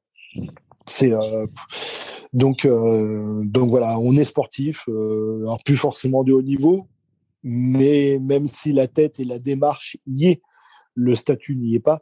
Mais euh, voilà, on, reste sportif et, euh, et, puis le professionnel à côté, ben voilà, ça, suit quand ça nous plaît et que c'est une passion, ça marche bien. Non, mais je vois tout à fait ce que tu veux dire. C'est moi, c'est pareil. Si je ne m'entraîne pas euh, au moins une fois par jour, à moins d'une extrême fatigue, ce qui est rare, eh ben je, je suis énervé, et je ne dors pas. Donc ouais, exactement. Comme si on avait un peu une pile d'énergie et que si tu te couches et que la pile est encore verte, euh, bah tu, tu te couches pas quoi. Ouais, tu te couches pas, tu regardes le plafond et puis euh, un moment où tu arrives à dormir, en fait tu, dors pas vraiment, euh, t'arrives pas quoi. Tu n'arrives pas, t'es es, obligé. J'ai oublié tout à l'heure, euh, j'ai une question voilà qui, qui sera perdue dans le fil de la discussion, mais tout à l'heure on parlait justement des, des, activités, tout ce qui était muscu, tout ce qui était course à pied, prépa physique générale, etc. Et euh, de l'entraînement en dehors du bateau pour la stabilité. Est-ce que toi, tu as beaucoup utilisé l'ergomètre euh, pour toi-même ou avec tes athlètes? Tu parlais tout à l'heure euh, quand tu étais avec euh, Cometti que vous faisiez des tests avec, etc., avec la muscu pour les notions de transfert, j'imagine. Est-ce que c'est un truc où tu as remarqué des bénéfices pour l'entraînement sur l'eau ou, ou en fait, encore une fois, c'est trop éloigné euh, de la Alors, J'ai beaucoup utilisé l'ergomètre dans dans deux phases. Une phase, euh, je ne sais pas comment la nommer, euh, qu'on pourrait appeler presque dépouille, dans le sens où sur un ergomètre, tu es stable, tu es fixe, donc physiquement, tu peux aller plus loin dans les limites que sur ton kayak. Tu comprendras bien ce que je veux dire. Oui, oui tout, à, tout à fait, je comprends bien ça. voilà. Donc, euh, quand il s'agit de d'aller chercher des lactates maximum sur un ergomètre, c'est le top parce que on n'a pas on n'a pas voilà ces aléas qui vont nous freiner physiquement. Donc j'utilise dans cette filière là et après j'utilisais l'ergomètre aussi beaucoup en musculation où une fois qu'on a fait une bonne séance d'excentrique, euh, essayer de replacer une technique, euh, une technique gestuelle euh, juste après une séance d'excentrique, je pense que c'est hyper opportun ou en tout cas quand on arrive à replacer une technique euh, bien bien belle euh, après une séance de musculation, il y a quand même de bonnes chances pour que ça soit très très propre quand on est en pleine possession de nos moyens. Donc je vois ce que tu veux dire, remettre sa technique avec de la fatigue en fait. Exactement. Ouais. Quand on vient de faire une séance de FE ou de FP en, en muscule, qu'on a été au bout des fibres et qu'il n'y a plus rien qui se lève, mais qu'on se force à pagayer derrière, euh, voilà, il y a, de grandes chances quand même pour que cette technique soit belle quand on est en pleine possession de nos moyens le jour de la course. Ok. Bah. Euh, j'ai une dernière question à te poser vu que euh, tu as été en quelque sorte le remplaçant de luxe. Si tu devais euh, changer quelque chose dans ta carrière, qu'est-ce que tu changerais? Est-ce qu'il y a un truc qui te vient en tête que tu changerais pour pas pour aller au jeu ou pour être euh, un meilleur athlète? Oh, C'est compliqué. Ah ouais, je, je, sais bien, mais je me dis, est-ce que tu, avec le recul, ta double casquette entraîneur-athlète, est-ce que toi tu vois quelque chose que tu changerais pour justement, euh, ou finalement, euh, bah, t'as fait tout ce que tu pouvais, quoi, et tu regrettes rien? Je dirais, euh, je dirais que ma double casquette ne m'a absolument pas, euh, ne m'a absolument pas gêné dans ma quête de performance en tant qu'athlète. Ça, c'est clair et net. Parce que, au, contraire, le fait d'être entraîneur me poussait à la recherche pour mes athlètes et forcément, je profitais de cette recherche euh, pour moi en tant qu'entraîneur. En fait, en gros, j'étais payé à réfléchir à ce que je pouvais mettre en place en tant qu'athlète. Donc du coup, ça c'est top sur cette organisation-là. Euh, par contre, ce que je changerais peut-être, c'est euh, euh, certains entraîneurs qui m'ont orienté, je pense, dans des mauvaises directions. Et tu penses à quoi comme direction? Qui m'ont fait perdre du temps, euh, qui m'ont fait perdre du temps et surtout qui m'ont pas du tout servi, au contraire, qui m'ont desservi, qui m'ont fait ralentir même plutôt que plutôt que progresser euh, sur de la gestion de course, par exemple. Voilà, j'ai eu un entraîneur à un moment. Moi, j'étais le spécialiste du negative split, euh, c'est-à-dire que sur les courses, alors pas bien sûr pas sur le 200 mètres, mais sur le 500, le 1000 et ainsi de suite, je gagnais mes courses en partant de derrière parce que euh, remonter euh, les remonter les adversaires sur la ligne finale, ça me galvanisait, c'était un truc de dingue quoi. J'étais hyper fort et j'étais encore plus fort que ce que je pensais. Donc euh, j'étais vraiment spécialiste de ça et à un moment j'ai eu un entraîneur en équipe de France qui m'a dit mais tu gagneras jamais une course si tu pars pas devant. Et il a réussi à m'y faire croire et, et ça ça m'a déconstruit. Voilà. Donc là j'ai perdu j'ai perdu énormément d'énergie et de confiance en moi à ce moment-là. Mais, mais ça, ça c'est difficile de, de, de, savoir que toi, tu étais plus pour le négatif split sans tester euh, l'autre version aussi. Ouais, effectivement. Mais bon, euh, on a testé, mais lui en était persuadé parce que en lui, en tant qu'athlète, c'était sa manière de gagner, donc il n'y avait pas d'autre manière de gagner que la sienne. Euh, donc euh, voilà, j'ai persisté là-dedans euh, pendant longtemps et, et parce qu'il m'en avait, il m'en avait persuadé et en fait, et en fait voilà, je, pour moi, en tout cas avec mes qualités personnelles, c'était pas la meilleure façon d'aller vite. je dirais plus que c'est sur, je, dirais plus que c'est sur l'entourage où il faut vraiment s'entourer des personnes non seulement compétentes, mais euh, des personnes bienveillantes. Je, vois ce que tu veux dire. je vois ce que tu veux dire. J'arrive euh, au bout de mes questions. Est-ce qu'il y a euh, des sujets qu'on n'a pas abordés que tu souhaitais aborder? Non, on a fait le tour. Après, c'est des discussions. Je pense qu'on pourrait les refaire. On, pourrait en faire 10 heures, 15 heures, parce qu'il n'y a, y a, pas de limite je veux dire, sur la réflexion qu'on peut avoir sur notre, sur notre vie sportive, notre vie sociale, parce que finalement, tout est, tout est mêlé. On est la même personne dans notre kayak qu'en dehors. Euh, non, juste euh, remettre un, tout petit truc euh, dans, à sa place, je pense. C'est que athlète de haut niveau, c'est une, c'est une tranche de vie Euh, et cette tranche de vie, euh, elle a une date de péremption. On peut pas être athlète de niveau à 80 ans. Hein. Enfin, à un moment ou à un autre, ça s'arrête, qu'on le veuille ou non. Faut y être préparé. Et il faut surtout euh, prendre conscience que ce qu'on a appris en tant qu'athlète de haut niveau, c'est transférable. Euh, c'est transférable partout. C'est transférable dans sa vie professionnelle et dans sa vie sociale.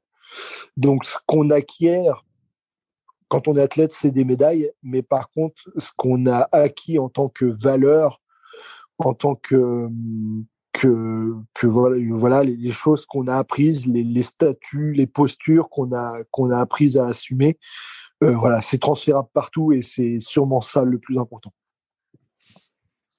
Ouais, c'est vrai que c'est difficile. Euh, bah, je crois qu'on a à peu près toi de 85 jusqu'à 87. C'est difficile en fait de, de, vieillir et de voir que euh, finalement tu peux plus être euh, à 120%, tu vois. Et finalement que euh, c'est c'est un truc qui est difficile j'ai l'impression que l'être l'être humain, je sais pas si c'est ancré ou si c'est moi, mais il a envie de progresser quoi. Il est toujours dans cette optique de progrès, progrès, progrès. Et ce qui est difficile, c'est d'arriver à se renouveler, tu vois, d'arriver à, bah, comme tu dis, là, t'as trouvé le trail, là, t'as la base, à Marcillac, etc.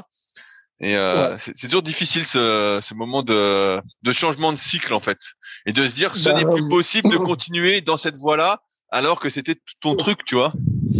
Voilà, à un moment ou à un autre, on décline. Euh, la, la, progression, elle n'est pas, elle est pas linéaire et elle est surtout, euh, à un moment, elle s'arrête qu'on le veuille ou non. Enfin, quand, on vieillit, euh, enfin voilà, on perd des globules rouges, ainsi. Donc, euh, bref, physiquement, on est moins apte aux efforts, ou peut-être moins apte à ces efforts-là. Il y a d'autres efforts qu'on maîtrise mieux. Euh, mais voilà, ouais. Non, il n'y a pas que la médaille. Le chemin, le chemin qu'on qu'on fait est bien plus important que la médaille qu'il y a au bout. Mais, mais ça, souvent, on s'en rend compte que quand on n'a pas la médaille.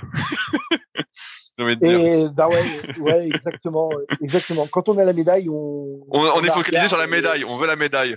Mais quand on l'a pas, ça nous permet de réfléchir. Ouais, moi j'ai eu la chance d'avoir les deux, d'avoir les médailles et de pas les avoir aussi. Mais euh, mais voilà, franchement, avec un peu de recul, le chemin qu'on a fait, moi je j'en serais pas là socialement et professionnellement si je n'avais pas été athlète de haut niveau. C'est clair et net. Donc, euh, donc ce qu'on apprend, ça nous sert bien au-delà de l'embarcation dans laquelle on pose ses fesses. Euh, J'ai ma question pour conclure, peut-être que tu la connais, c'est euh, qui souhaiterais-tu entendre personnellement dans ce podcast? Oh, Alors là, ouais, tu peux en citer plusieurs. Hein. alors, je vais, je vais tout dire, c'est extrêmement difficile d'avoir du monde euh, sur le podcast. je, je me galère bien, je relance, je relance, etc. Et c'est très difficile.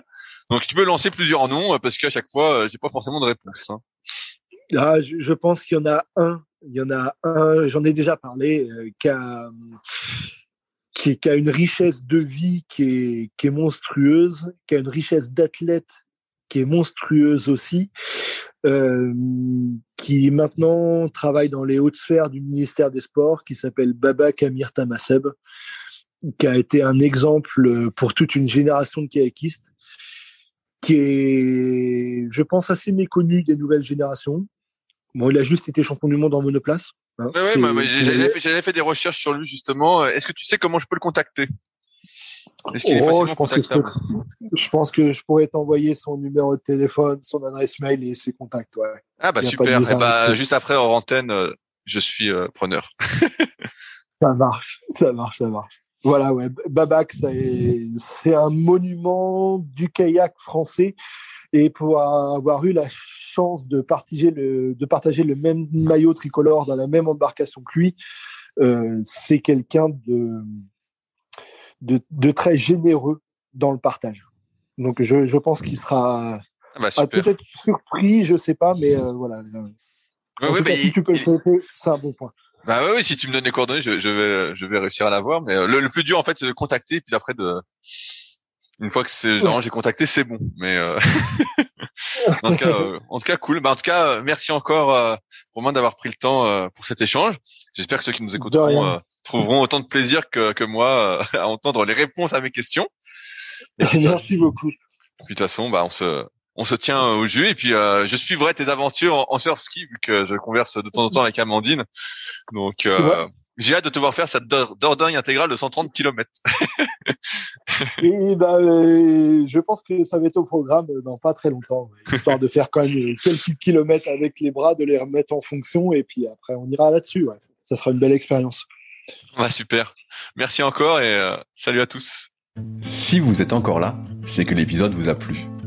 Dans ce cas, je vous invite grandement à m'aider à faire grandir ce podcast en mettant une note de 5 étoiles et un commentaire d'encouragement sur l'application de podcast où vous l'écoutez et plus particulièrement sur l'application podcast d'Apple. Cela m'aidera d'autant plus à accueillir les meilleurs kayakistes français grâce à la crédibilité que vous me donnerez. Enfin, vous pouvez retrouver la retranscription écrite de cet échange sur www.secretdukayak.org. En attendant, laissez glisser et à la semaine prochaine.